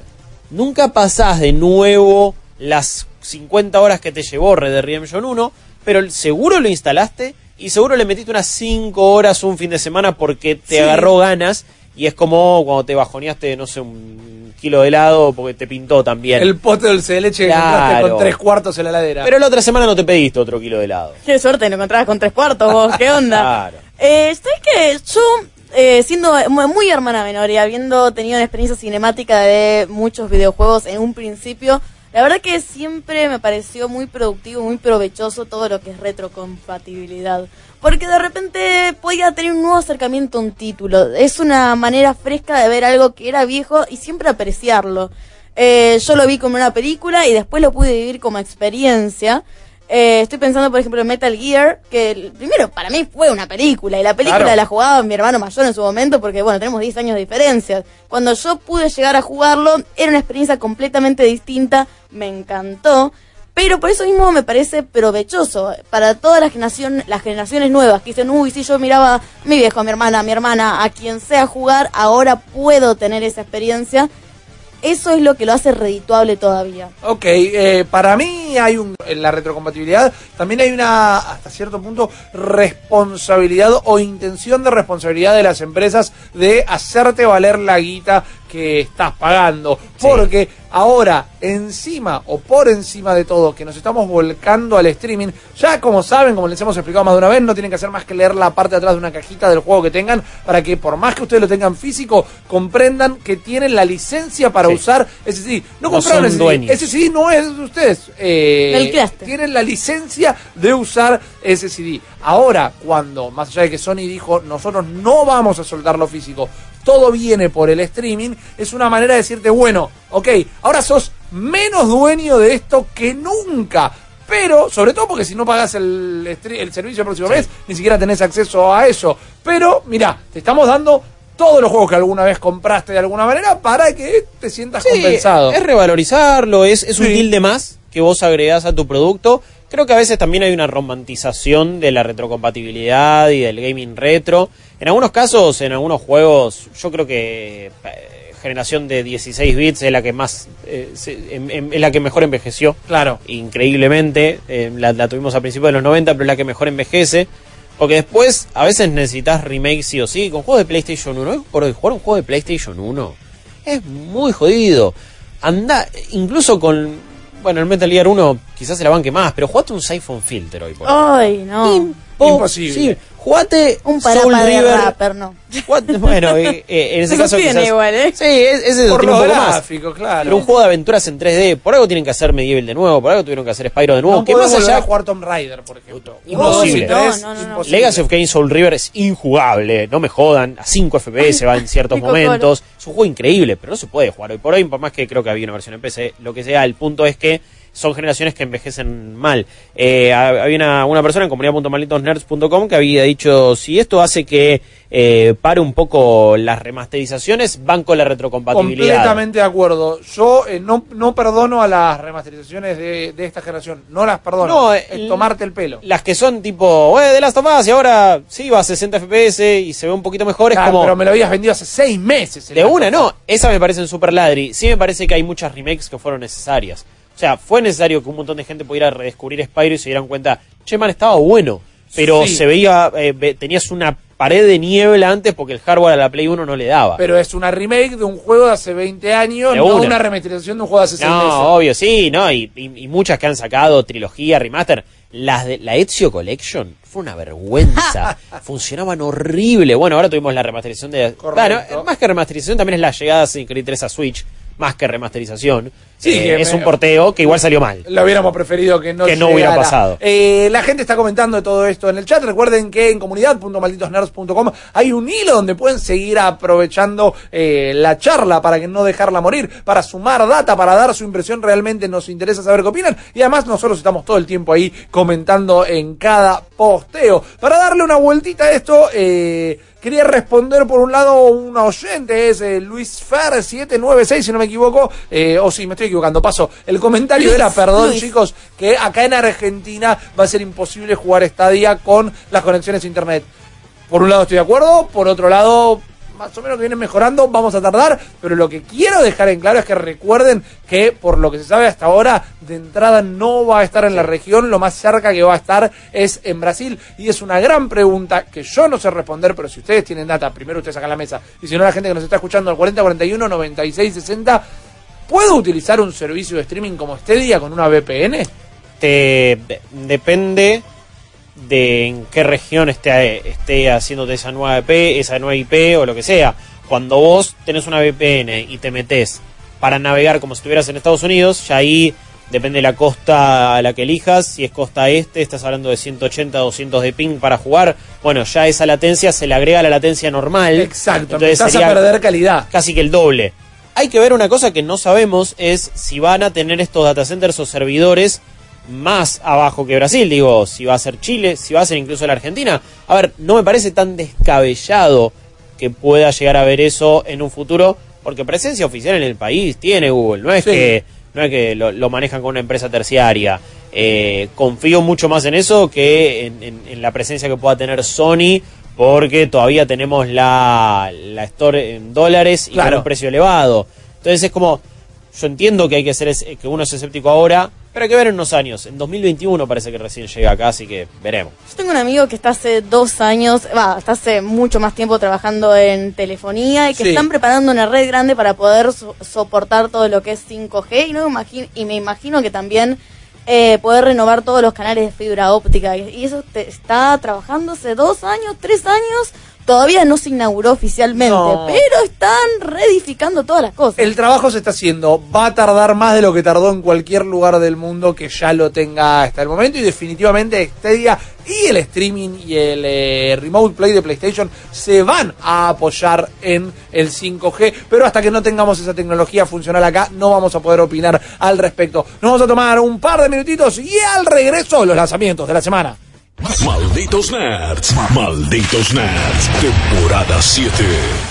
Ahora, en un minuto, Malditas News, powered by Claro. Gelflings, Skeksis, Kira, Fizzgig. Sí, para vos todas estas palabras no tienen sentido porque nunca viste El Cristal Encantado, la obra maestra cinematográfica de Jim Henson, creador de los Muppets. The Dark Crystal. Esta extraña película de 1982 narra un cuento de hadas gótico a través de títeres y a pesar de ser un obvio fracaso comercial en su estreno, se ha vuelto una película de culto que pronto tendrá secuela a través de Netflix. Después de años de trabajo, la serie de 10 capítulos que continúa la historia por fin tiene fecha de estreno. Su nombre será El Cristal Encantado, la era de la resistencia, y el elenco incluye a Taron Egerton, Anya Taylor-Joy y Natalie Richard, la Miss Sunday de Game of Thrones. I'm like a hardcore fan. From the beginning. La serie se estrena en todo el mundo este 30 de agosto. Si no viste la peli, estás a tiempo de sumar nuevas pesadillas a tu vida. Malditas News, powered by Claro. Más información en malditosnerds.com. Malditos Nerds, Malditos Nerds, temporada 7. Hola, buenas, buenas. Escuché recién que nombraste al Simple Filter. Como yo jugaba a ese con mi hijo, me quedaba hasta las 4 de la mañana jugando, 3 de la mañana. Hace como 15, 20 años atrás. Yo tengo 49 ahora. Y mi hijo 24. Con la Play 1. Me hiciste acordar de esa noche. Un juegazo. Mal. Dos pibes. Un juegazo. A todos le jugamos, al 1, al 2 y hasta el 3 creo que salió. Sí, señor. Bueno, les mando un saludo. Abrazo grande, gran juego ahí tirándole el taser en las escenas principales para bajarlo. Los hacías electrocutar y si lo dejaba mucho tiempo se prendían fuego brillante. Eran cuatro polígonos. Dame otro. Hola gente, para mí el servicio de Google Stadia no va a ser un servicio de suscripción, va a ser un servicio de comprar el juego y utilizarlo. O sea, comprar el derecho a utilizar ser, el juego en la nube. Puede ser, eh, estoy de acuerdo, si no me equivoco, inclusive cuando estábamos haciendo las salidas de este GDC, eh, tanteamos la posibilidad de algo similar que sucediera. No vamos a entrar en pronto, yo creo que alrededor de lo que va a ser eh, 3 2019, algún tipo de comunicación va a haber, como lo comentaba Guillo en el bloque anterior, y ojalá les digo que eh, la plataforma tenga alguno de los juegos que vamos a presentar a continuación con los lanzamientos eh, de la semana. Hay un montón de títulos realmente. No les quiero decir que se reactivó la industria, pero hay lindas cositas para que ustedes vayan a probar. El termómetro es así. Si Guillo arranca con los cantos gregorianos, es porque mínimamente algo hay para contar. ¿No? Entonces, yo los dejo eh, a- para que quede a libre interpretación. ¿Los quieren disfrutar? ¿Se quieren maquinar? ¿Quieren ponerse bien manija? Nosotros les vamos a contar cuáles son los lanzamientos de la semana. Arrancando con la señorita Zuccarelli. Sí, tenemos las cinco noches en lo de Federico. Five Nights at Freddy's VR, Help Wanted. Por favor, que lo saquen así, con ese nombre. Cinco noches lo de Fede. En lo de Fede, VR, buenísima, aguante. Horrible la casa de Fede. Eh, sale para el PlayStation VR. ¿Qué, qué se lo nombre de amigo del secundario? Mal, no, de primero Fede. hagan el meme ya, lo quiero ahí en la comunidad. No, me, me estoy imaginando el juego, ¿viste? Es como que te vas a, a dormir en lo de Fede, pero te tenés que quedar despierto porque estás medio incómodo, porque no conoces la casa. No te dieron para taparte, porque te No. quedás a dormir lo de Fede y nunca te tiraron una Y ¿sabes que tengo como unos muñequitos acá? No los mires porque son de mi abuela, nunca nadie los movió. Se levantan mucho los padres para ir al baño a la noche y no sabes si querés hacerte el dormido para que te vean o no. Eh, cinco noches lo de Fede lo estamos laburando desde Malditos Nerds Games. Sigamos con este ahora. Bueno, te comento que por suerte el estudio original no lo va a desarrollar, si bien va a tener como sus pequeñas, el creador va a tener como su pequeño espacio para poder acotar, ya lo señor. tuvo. Scott Cawthon eh, lo está desarrollando Steel Wool Studios y muestran algo que a mí realmente me da mucho miedo, más allá de que quizás eh, toda la mitología de Five Nights at Freddy no da miedo, a mí me da mucha impresión los juegos de terror. Y viendo el tráiler y pensándolo en VR y pensando con sonido lofónico también, me siento que realmente es una experiencia que va a ser muy inmersiva. Vos, como empleado de esa eh, de ese lugar, empleado público, es decir, que estás ahí mirando las cámaras y ves bien de frente todo lo que pasa, lo tenés ahí. Ay, no, es algo que eh, me hace mal, me hacía mal ya desde los juegos originales. Ahora imagínate en VR donde no tengo muchas herramientas con que atacar, eso me pone mal del juego de terror. Sí, estás, eh, sos medio como intangible de alguna manera. Claro, como la vulnerabilidad a full. Puedo ver camaritas y cerrar puertitas y se- no puedo hacer nada. Es como cuando soñás que le pegás a alguien, pero como que. Ah, exactamente. no sé nada más. Eh, era hora que llegara este juego a realidad virtual. Las calificaciones hasta el momento son bastante buenas. Así que si son fan de la saga, más allá de que la explotaron un poquito de más, pueden ponerse contentos. Pero del miedo vamos a un juego muchísimo más tiernis. Ay, sí, tiernis es la palabra. Que es Little Friends, Dogs and Cats. ¡El Goti! ¡Mirá lo que! ¡Mirá! Pero, Ya me vuelvo loco. Guillo, no, mirá lo que, exactamente, mirá lo que es. Esto es, ¿te acuerdas Es de hermoso. Nintendo? Sí. Bueno, es lo mismo, pero para Switch. Glorioso. O sea que, y este año. Me muero de la ternura. Mirá lo que es ese. Es como un, un- un- ni siquiera tiene como todas las Oh. funcionalidades del Nintendo. Le, lo podés sacar fotitos, le, lo Sí. podés tunear, podés alimentar un feliz. Me montón lo de puedo llevar a perritos. cualquier lado. Podés llevártelo, a- pero los Pokémones también, Guillo. Pero, eh, bueno, pero... este Elegí tu vida Pokémon. Les cuento una anécdota de Nintendox, que es este título similar a este, donde en la 3DS podías tener la mascota virtual y tenías perritos. Miyamoto, cuando manda a desarrollar en Nintendox, eh, pensó solo en perros por qué decía nadie va a querer eh, jugar con un gato desde el lado de que son como animales medio agresivos. Miyamoto no que, entendés eh, nada. Lo voy a cagar a trompada. Escúchame, eh, no es lo mismo que un perro, que el perro te inspira esa ternura inmediata y No, todo eso. no. Pero ¿qué que pasó? lo mato. Déjame hablar, caramba. Inmediatamente después de eso, después que saliera el primer juego, es un éxito, adopta un gatito, eh, Miyamoto, y dice, pare todo, parame el nuevo Metroid, vas, parame no, todo, vas. me vas a desarrollar el Nintendo Cats en este momento. Y ahí quedó. Un believer, de repente se convirtió. And then I saw her face, and I'm a believer, cantó Miyamoto en ese caso. Sí, obvio, papá, bienvenido a ser una cat person. Te quiero, te quiero, que observen estos hermosos gráficos de, de no anterior generación, de anterior anterior generación. Ve y bien. decirte que este Mirá, querido la gorrita, juego. la gorrita. Algo, Ned. Hola. Cecilia Bona desde la producción. Esto es así. Cuando juego este tipo de juegos o cuando voy por la calle y hay animales, todo el tiempo los miro y digo, Troshi. No puedo dejar de Ah, pensar en sí. mi propia. Este efecto que tienen estos juegos es divino. O sea, es El como. hilo, no se puede jugar directamente, es amor puro. Obvio, Eh, ¿no? Y respecto a ser cat person o dot person, sean lo que sean, pero prueben un gato antes de bardear a los gatos. Es lo que le pasó a este obvio. buen hombre. Exactamente. Eh, y amen a todas las mascotas por igual y cuiden Les, a te- los les tengo que decir esto muy importante de datazo para que me digan si lo compran o no. A ver, está el precio de mercado a 50 dólares. Scarelli. Y, mi- y mirá, y, mi- y- y observadlo. No, a ver, gráficamente me gusta. Me, me gusta, mirá lo que es ese pequeño perrito. Mirá ese chihuahua. Que los chihuahuas son feos en el mundo real y son lindos en este juego. Son gente Se fácil acabó. ustedes. Eh, Amo que- También, también. Amo que el mensaje de Ceci fue muy eh, Android 16, ¿no? También. Gohan, protege, Gohan, proteja a los seres vivos y las plantas de este mundo. fue, como, fue como, y antes Fantástico. prueben un gato, por favor. Y ahí Cell le aplasta la cara y Gohan se transforma en Super Saiyan 2. Hermoso. Eh, ese es el poder que puede tener un pequeño gatito. Hablando de explotarle la cara a alguien, vamos a cosas más violentas. Sangre y verdad. Esto es así, eh, verdad consecuencia. Blood and Truth, un juego exclusivo de PlayStation VR.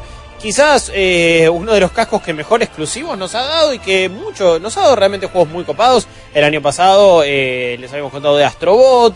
En su momento Moss era, un- fue una exclusiva temporal. Tetris Effect tiene su modo VR que está muy bueno. Y ahora Blood and Truth. Y parece que está teniendo o puede tener el mismo potencial o la misma eh, revelación de che, mirá cómo lo cinemático es súper lineal, puede estar muy bien hecho, como tuvo Uncharted 1 en su momento Claro. para Play. No, es a- no está al nivel de lo que después logró Uncharted 2, pero puede ser como un gran comienzo para en un futuro que el estudio que había hecho, o sea, es el estudio de Londres de Sony, Sí. habían hecho, ¿se acuerdan de la serie de Getaway? Que Sí. quiso Sí. como escupirle el asado a GTA, pero terminó medio fracasando. Mal. Bueno, de las cenizas más o menos de todo eso, resurge lo que es Blood and Truth, que es una experiencia en primera persona y que es, es como una gran película de acción que vos estás viviendo ahí en ese momento, pero muy película de acción a lo hoy por hoy, eh, como son las misiones imposibles hoy por hoy, sobre todo. No iba a decir John Wick, pero después dije, quizás no va tanto por ese lado. Algo del James medio Bond. rápido y furioso, medio Hobbs and Shaw. Sí, el, ponele. el James Bond parcuroso. También, también va un poquito por ese lado. Todo esto eh, hubo hace un tiempo y que en, la- en las demos de PlayStation VR estaba lo que era London Heist, que vos ibas en un auto, ibas también disparando así contra otras, ot- otros agentes que te venían a atacar y vos tenías que, claro, que ir recargando, buscando como un cartucho en un bolso atrás y poniéndoselo y jugar, claro, como Nelly, pa, pa, pa, pa, pero con el PlayStation VR en vez de con los dedos como hacía la gran Nelly en ese caso. A ver, la campaña es medio antigua, sí, es muy cinematográfica, emocionante quizás. Parece que la inteligencia artificial de los enemigos es deplorable y es súper predecible, pero puede ser como una gran peli pochoclera de acción que estás viendo en realidad virtual. Un primer paso a esa dirección. No está mal. Al menos. Yo pregunto, Steph. Pregunto. ¿Qué demonios es Lápiz Cross Labyrinth? Es lo que todo el mundo se pregunta, porque así a primer vistazo tenés, bueno, mira, es un plataformero. Después dices, no, no, pará, pero se parece, tiene como muchas cosas de RPG. No, pero pará, es el no, pero pará constante, porque de repente tiene un Fever mo- Mode donde estás haciendo y rompiendo absolutamente todo, pero también tenés que tunear a tus aventureros. La idea es que vos salís de una aldea pero pobretona que contrata a cuatro aventureros, que es tu party. eh, para poder explorar eh, bosques oscuros nadie se animaba, solamente vos y tus cuatro aventureros y poder encontrar diferentes tesoros, etcétera, etcétera, etcétera. El tema es que tenés como esta conjunción de géneros que te podría decir que puede llegar a ser demasiado, pero también que no te deja aburrirte, como un ritmo bastante frenético. Ok, bien, es un juego que para mí tiene un, un- un tufillo a juego móvil, tal vez, eh, por, por su velocidad, por lo endorfínico que parece ese montón de cositas explotando en Y colores, que veníamos cosas, en pantalla. sí. Me gustan los diseños, yo creo que es algo que podía llegar a probar en algún momento. Esto les repetimos, el nombre es Lápiz Cross Labyrinth y sale este viernes. Ahora bien, otro juego de realidad virtual, porque como lo cantaba Guillo al principio del bloque, está estallando el PlayStation VR, es finalmente Trover Saves the Universe, el juego de Justin Roiland, uno de los creadores eh, de, de Visa más que te iba a decir, de Rick and Morty, donde eh, vivimos una aventura en un mundo bien falopa como son los que ellos han eh, representado en la televisión. Hemos probado este juego en GDC, lo comentamos en alguna de nuestras salidas. Nosotros Sí. vamos a estar siguiendo a Trover, este personajillo que camina en un mundo donde, como nosotros, o el personaje que encarnamos nosotros, todo el mundo está sentado todo el tiempo, ¿no? Y Trover es un degenerado por estar caminando con Ah, no, sus loco. dos patas a quien se le ocurre. Tenemos que ir a buscar a- para pelear a un monstruo a quien le explotamos los ojos. Está siempre todo el tiempo en tono de los capítulos del cable interdimensional de Rick and Morty. Sí. Ese Sí, es el humor que Súper podemos random. esperar. Súper random. Eh, claramente se nota una improvisación por encima de lo que luego se escribió el juego. Las reviews lo vienen castigando un poquito desde lo que es el gameplay, pero desde lo que es el humor de Justin Roiland parece que está a tono. Es una experiencia a probar. Yo creo que ningún fan de Rick and Morty lo va a querer dejar pasar. Sale eh, este viernes también para PlayStation. Vamos con otro bicho. Eh, vamos con Layers of Fear 2. Ya ha salido este martes, el día de hoy, para PC, PlayStation 4 y Xbox One. Y quizás sufre el síndrome de muchas secuelas de juegos de terror, ¿no? Que la pegan en su principio, que la pegan con su concepto, con sus ideas. Y después medio que se vuelve reiterativo, se vuelve como una... al- al- eh, es un efecto de vu del cual no se pueden despegar, ¿no? Esos Sí. juegos que llegan y nos sorprenden. Pasó con Outlast, pasa con un montón de otros juegos, lamentablemente, que han salido en el último tiempo. En este caso, eh, vemos un poco más de lo mismo, quizás, de nuevo, juego de acción en primera persona, bastante de, terror bastante psicológico, de generar mucho clima, mucha atmósfera eh, opresiva. Vemos también mucho juego con distinta fotografía, ¿no? con distintos colores, con distintos recursos, distintos tiempos.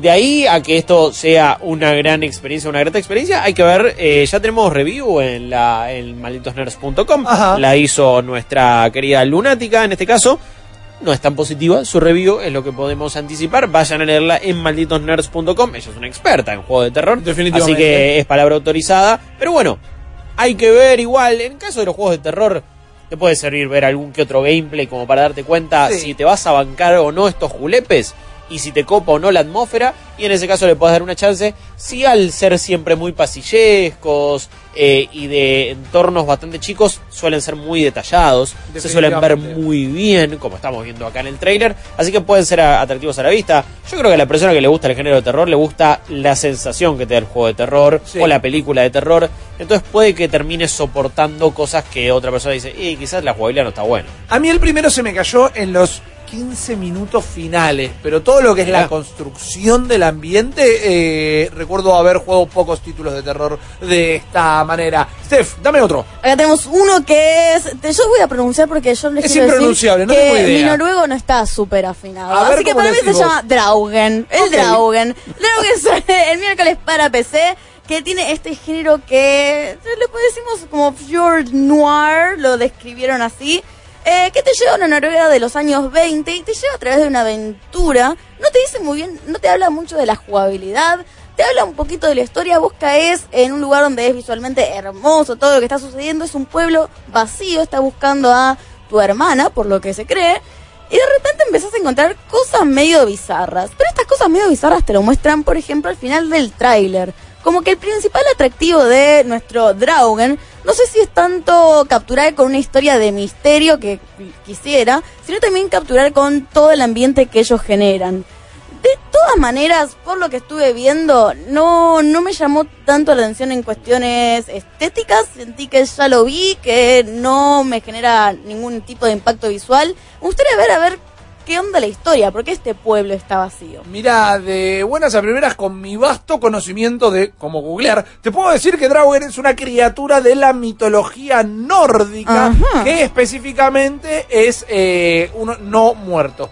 ¿No? Un zombie, podríamos decir. Eh, el nombre puede llegar a significar literalmente again walker o caminando de nuevo. Y si no te gusta decirle Dragon, le podés decir Abdurganga? Oh, or Abdurgangar eh, o si no Afturganga, el que más te guste. Yo no veo ningún Aptrucanga acá, ¿eh?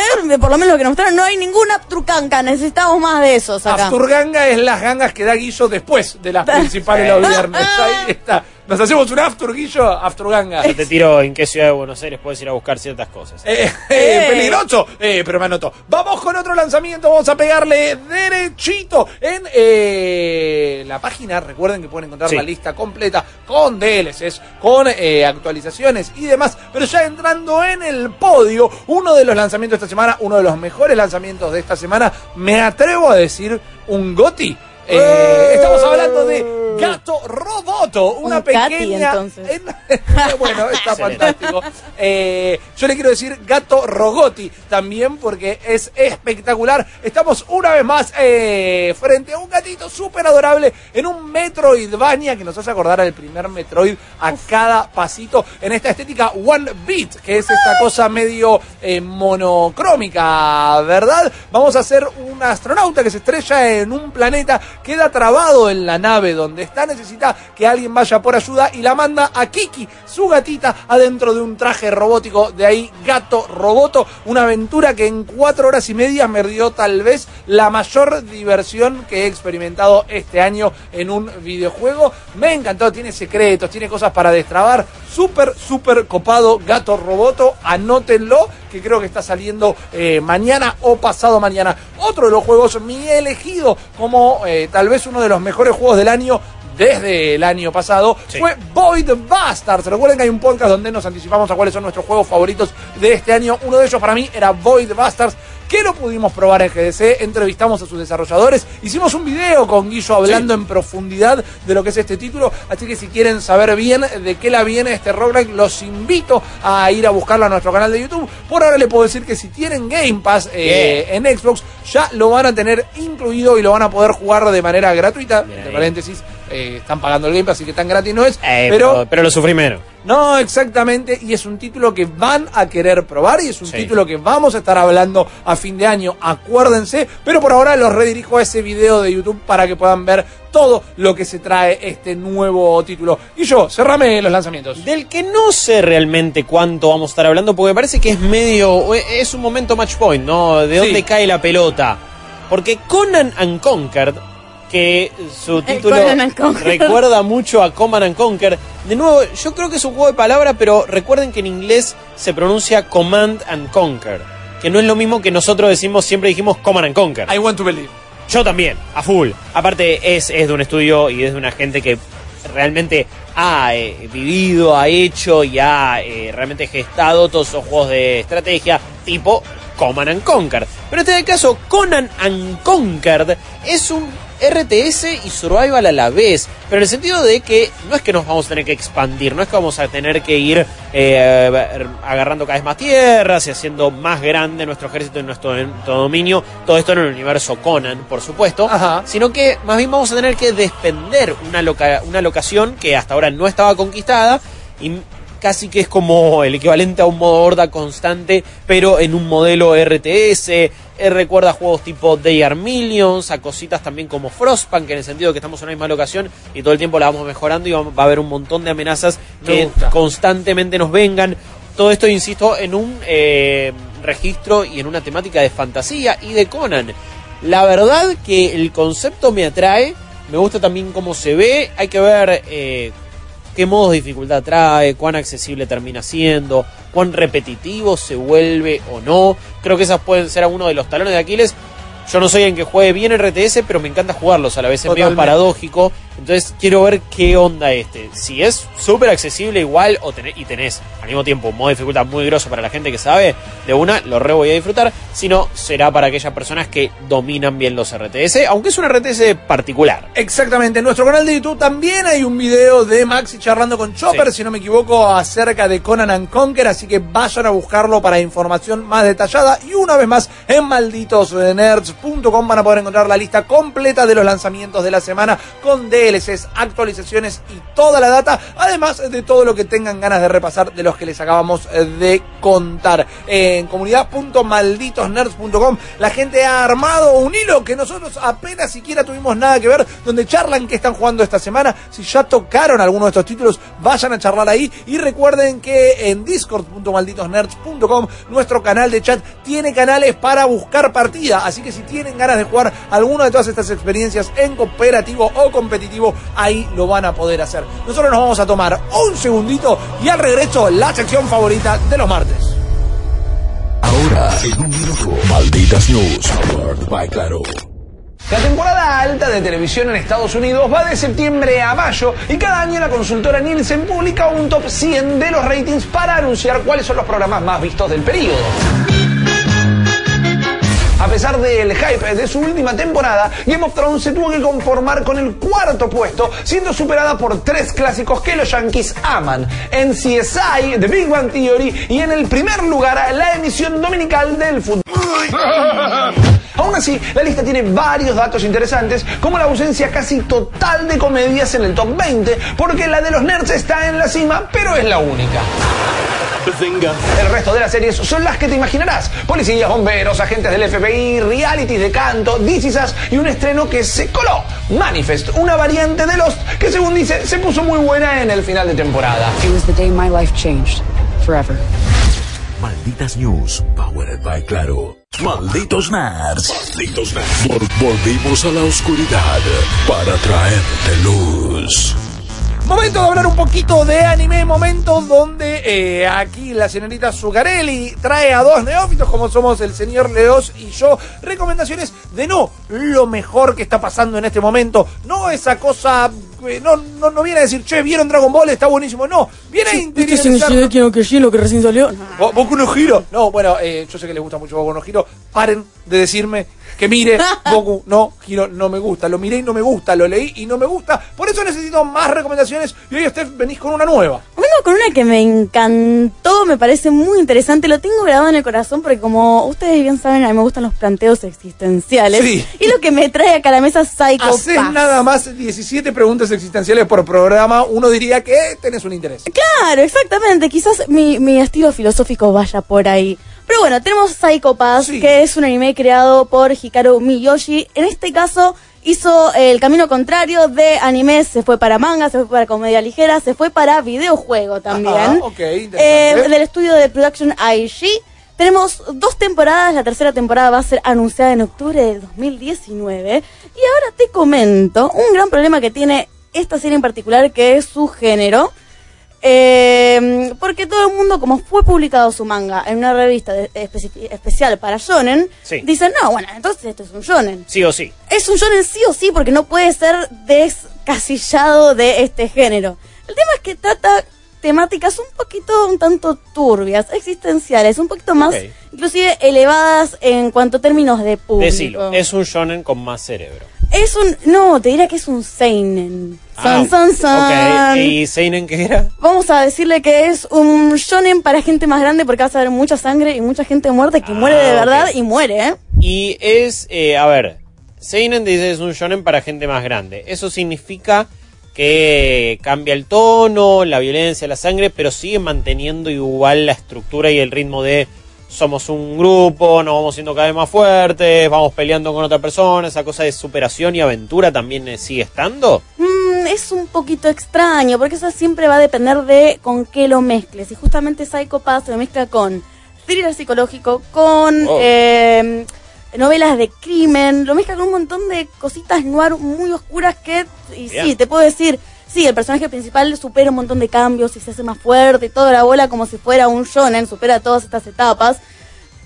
Pero viene por otro lado. No es simplemente el hecho de hacerse más fuerte, sino quizás eh, curtirse en lo que es el rubro. Ok, ¿de qué trata Psycho Pass? ¿Cuál es la, Ay. el- la- la sinopsis de dos o tres renglones? Bueno, acá- renglones, sin ese. Los renglones. Los renglones. Yo le voy a contar que está ambientada en el siglo XXII, donde dijeron, bueno, loco, esperen un poco, el sistema de justicia no está funcionando, tenemos Bien. que implementar otra, otra cosa completamente. Así que Japón, Tokio, del 2020, dijo, ok, tenemos el sistema que se llama Civil, no Civil, Civil, como el nombre, con B larga y con Y, cuyo objetivo es detectar el coeficiente de criminalidad de las personas.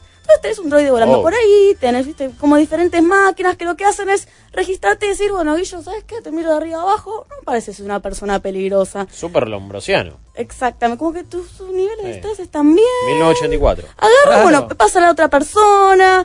Esto es un chequeo de sanidad que se hace con diferentes dispositivos. Este chequeo de sanidad le dicen Psychopass.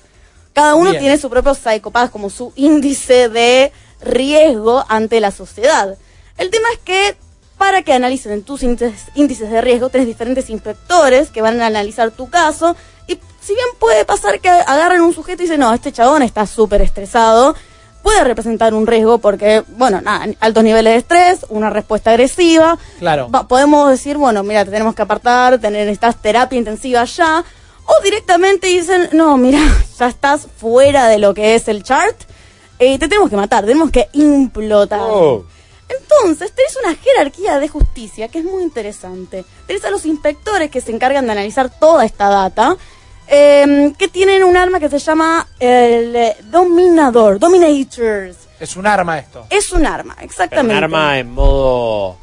¿Esta inteligencia artificial es un arma o un arma tipo es un chumbo que se llama dominador? Un chumbo que se llama Dominador, Ah, que se abre así, tac, que tiene un seguro especial. Me intimida el nombre del chumbo. Sí. Sí, Dominator. Así de una. Y lo que hace el chumbo es que si yo te veo a Me vos. imagino medio BDSM. Sí, un poquito, de alguna No sé manera. por qué en mi Habla cabeza peor vino- de nosotros que del anime, pero Vino, bueno. que, vino que era un chumbo raro. te- te Ustedes no escucharon todavía el nombre del resto de las cosas. Ah, listo. Eh, Puede que sean todas referencias. sí, exactamente. Pero bueno, está bien, por lo menos por lo que es el clima y el ambiente de lo que es Psychopath. Ok. Lo que hace este chumbo es que si yo le quiero disparar a cualquier persona, nunca se sale el seguro, al menos que el índice, el coeficiente de criminalidad de la persona me lo haga a ¡No! ¡Re picante! Mirá. Es, eh, es, es turbio. hasta- Más de una policía de alguna ciudad estará llamándolo a ver qué onda. Quiere la tecnología. Es que acá tenés como nuestro primer problema, que ahora les voy a Ah, comentar. Qué va. Los inspectores No le des idea, no lo digamos acá.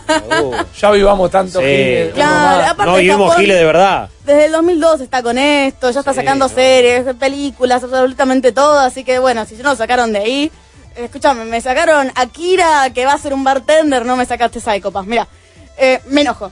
Eh, el asunto es que los inspectores son personas que podemos decir, para no despolear nada, que son medianamente sanas.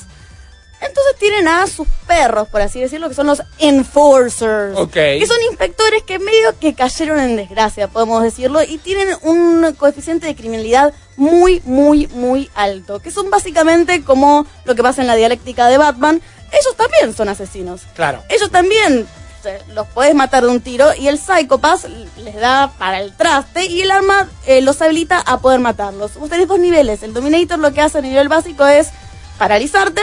Bien. Listo, te llevamos acá en cana, te hablamos un poquito, vemos qué pasa.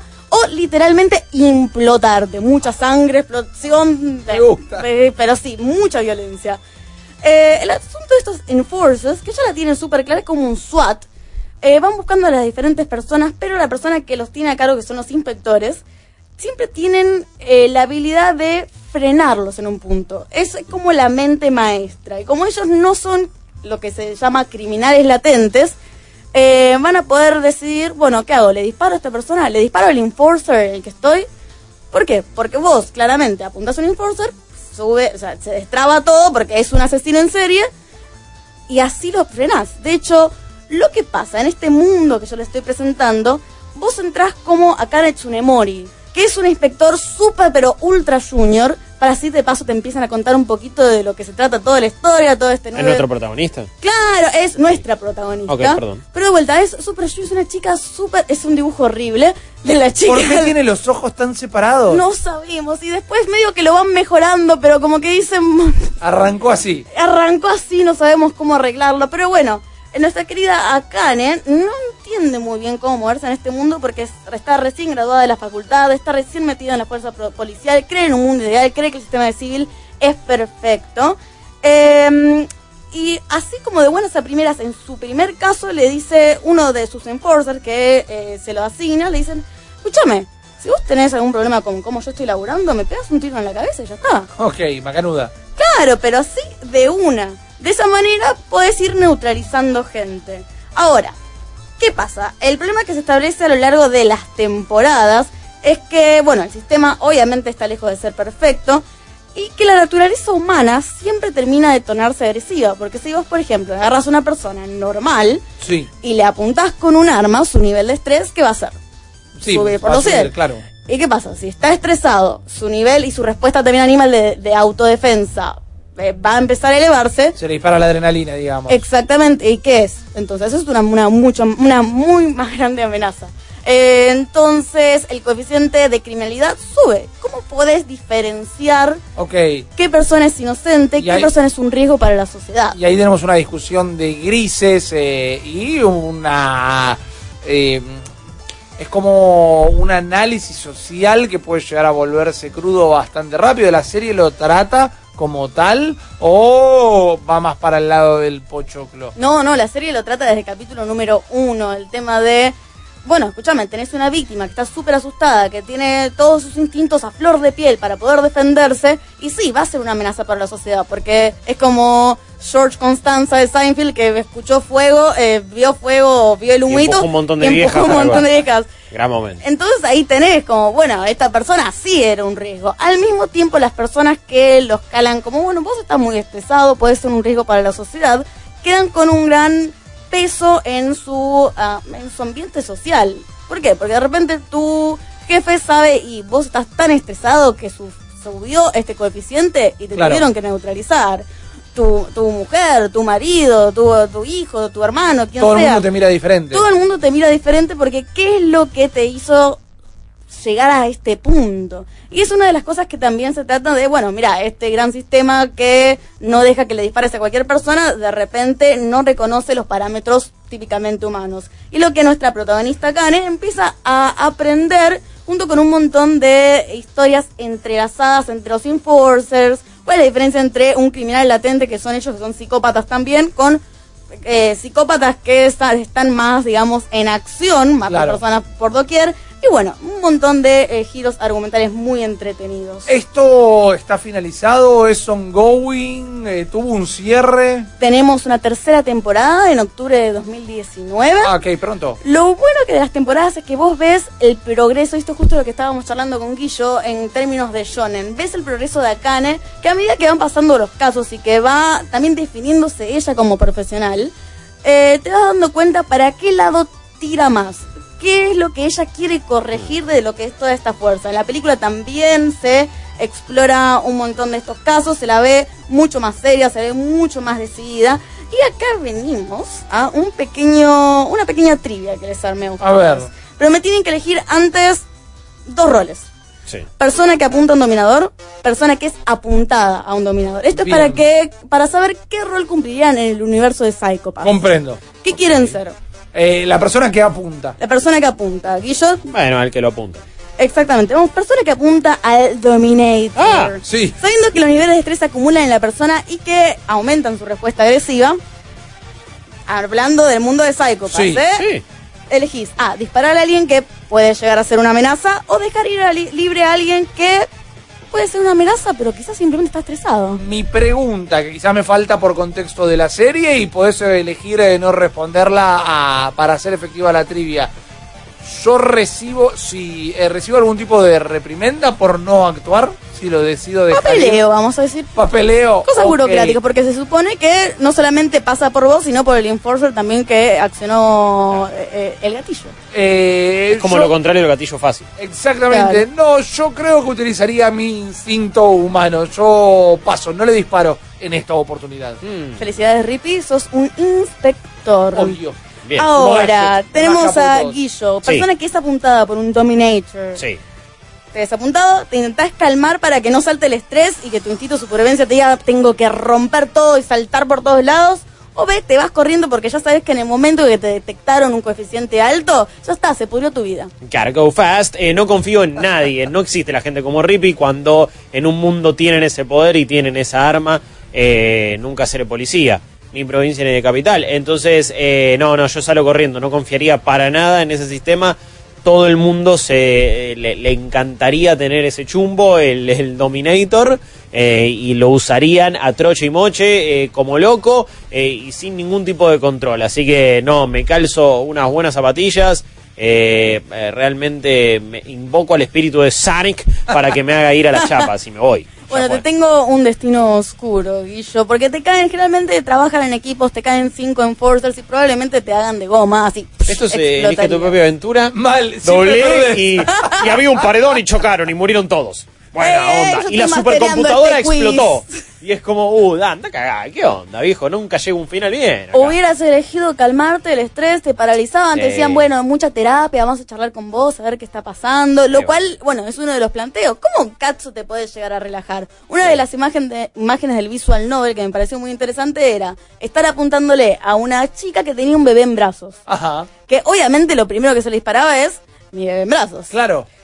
Pero es una inocente, no es una inocente. Parte de todas las decisiones que tenés que ir tomando en eh, este juego en particular. Es un juego eh, narrativo, es un visual novel. Claro, me, me interesa ese tipo de decisiones morales que para mí es algo que se ha vendido muchísimo en los videojuegos y nunca nadie lo hizo.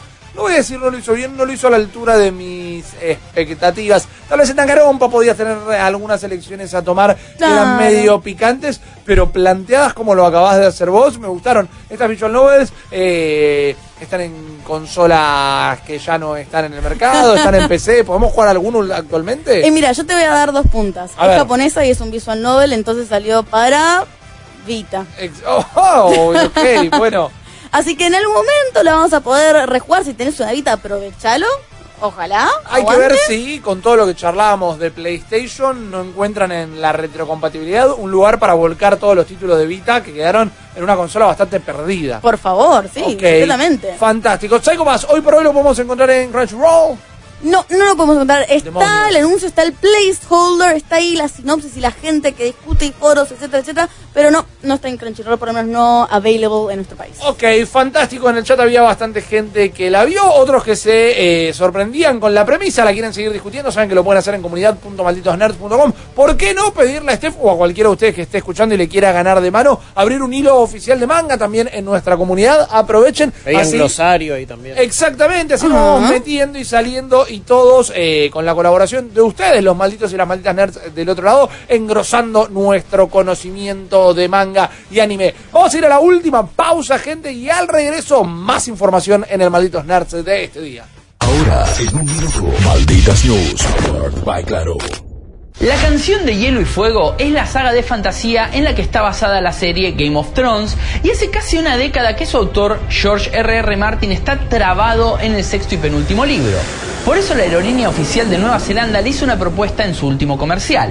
It's a fantasy writer's, uh, you know, fantasy. Air New Zealand invitó a Jorgito a viajar al país que promocionan como el paraíso de los autores de fantasía y el autor no solo respondió a la invitación, sino que subió la apuesta. Look productive.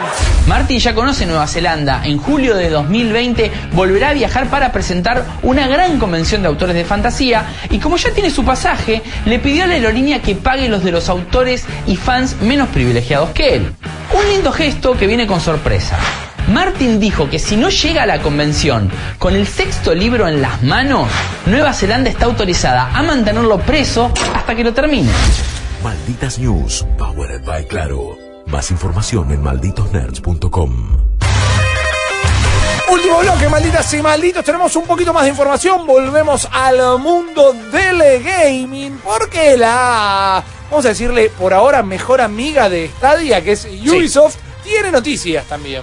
Tiene noticias. Eh, aparentemente, y según capturaron algunos usuarios de un foro llamado Reset Era, Reset Ajá. Era, y también lo publicaron algunas eh, páginas de internet, en la tienda de Ubisoft habría aparecido esto que se llama como un placeholder, ¿no? Es como un espacio, una textura, Algo un que bloque de algo, algo que vos pones que pronto va a ser reemplazado por la- lo verdadero, ¿no? Eh, ponele, es un placeholder de la tapa de un juego. Y cuando sale anunciada, ahí ponemos la tapita en lugar de solamente tener el juego disponible. Claro. Bueno, este placeholder era de algo llamado Ubisoft Pass Premium.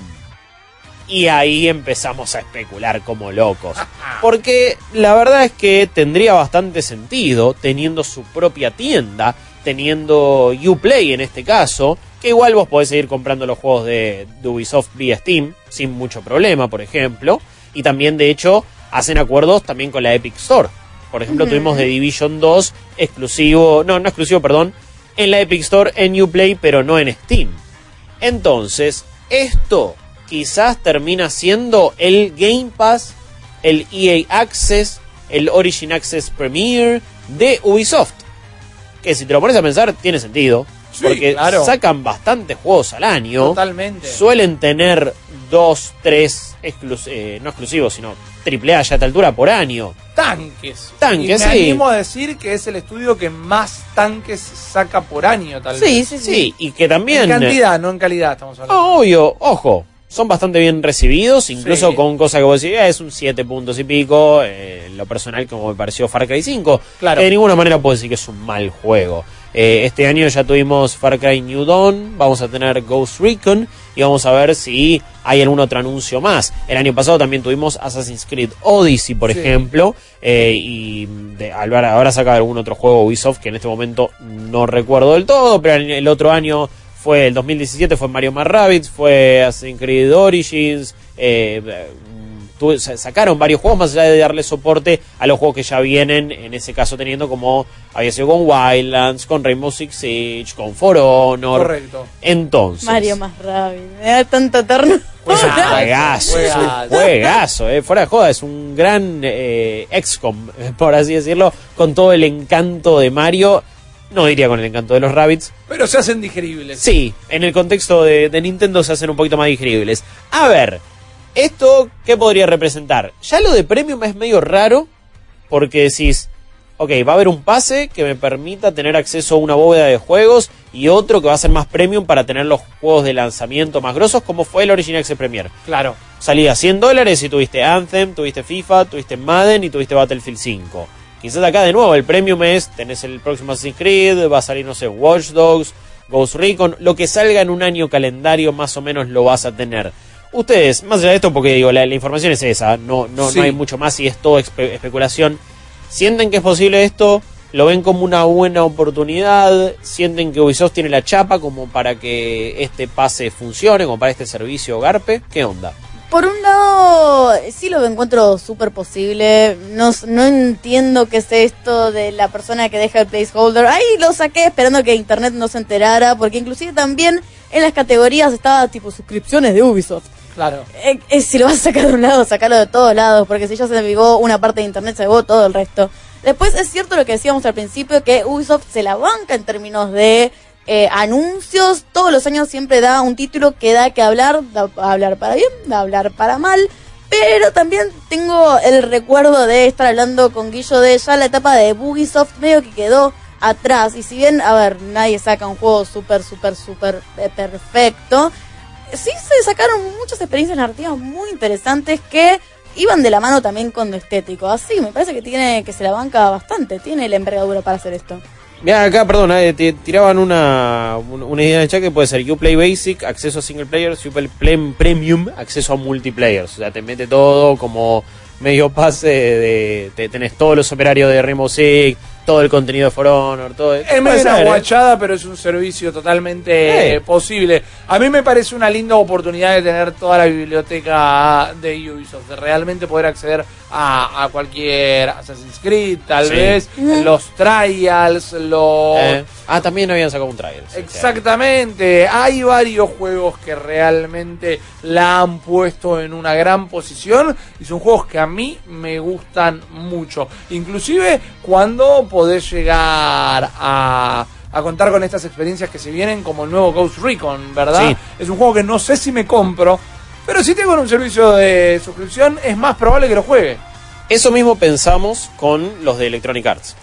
Sí, pero en el caso de Electronic Arts el juego fue un desastre. Le tengo ciento, perdón, 110% más de fe a Ubisoft que a Electronic Arts, eh, que quede claro. Entonces, sí te banco ahí.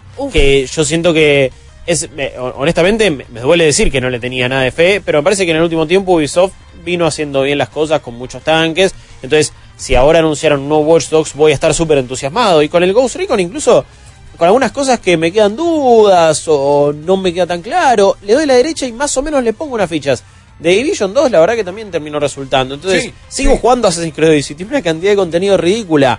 Eh, pero, honestamente, el, el bancar tantos juegos de manera anticipada me quedó ahí una espina clavada y un estigma con el Origin Access Premier. Es como que siento, no, pará, no hagamos esto nunca más porque estamos financiando de manera anticipada juegos y después terminan siendo el bochorno que fueron. Totalmente. ¿Sabes qué? Me hace sentir un tanto vieja. Mirá qué lejos que hemos llegado para decir, y mirá, Ubisoft te lo banco, EA ya está, ya medio que se me cayó.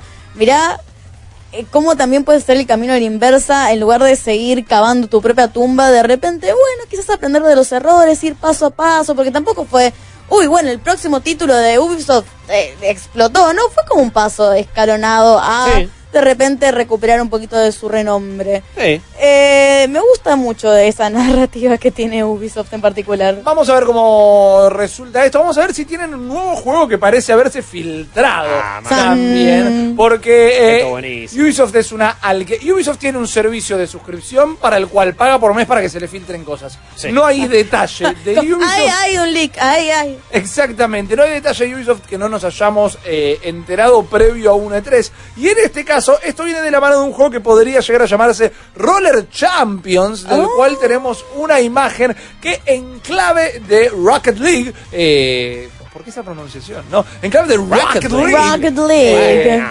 busca reimaginar un poquito lo que es el roller derby con una pelota, ¿verdad? Que es un adminículo que el roller derby no tiene. Son es tipo Rocket League, Fortnite.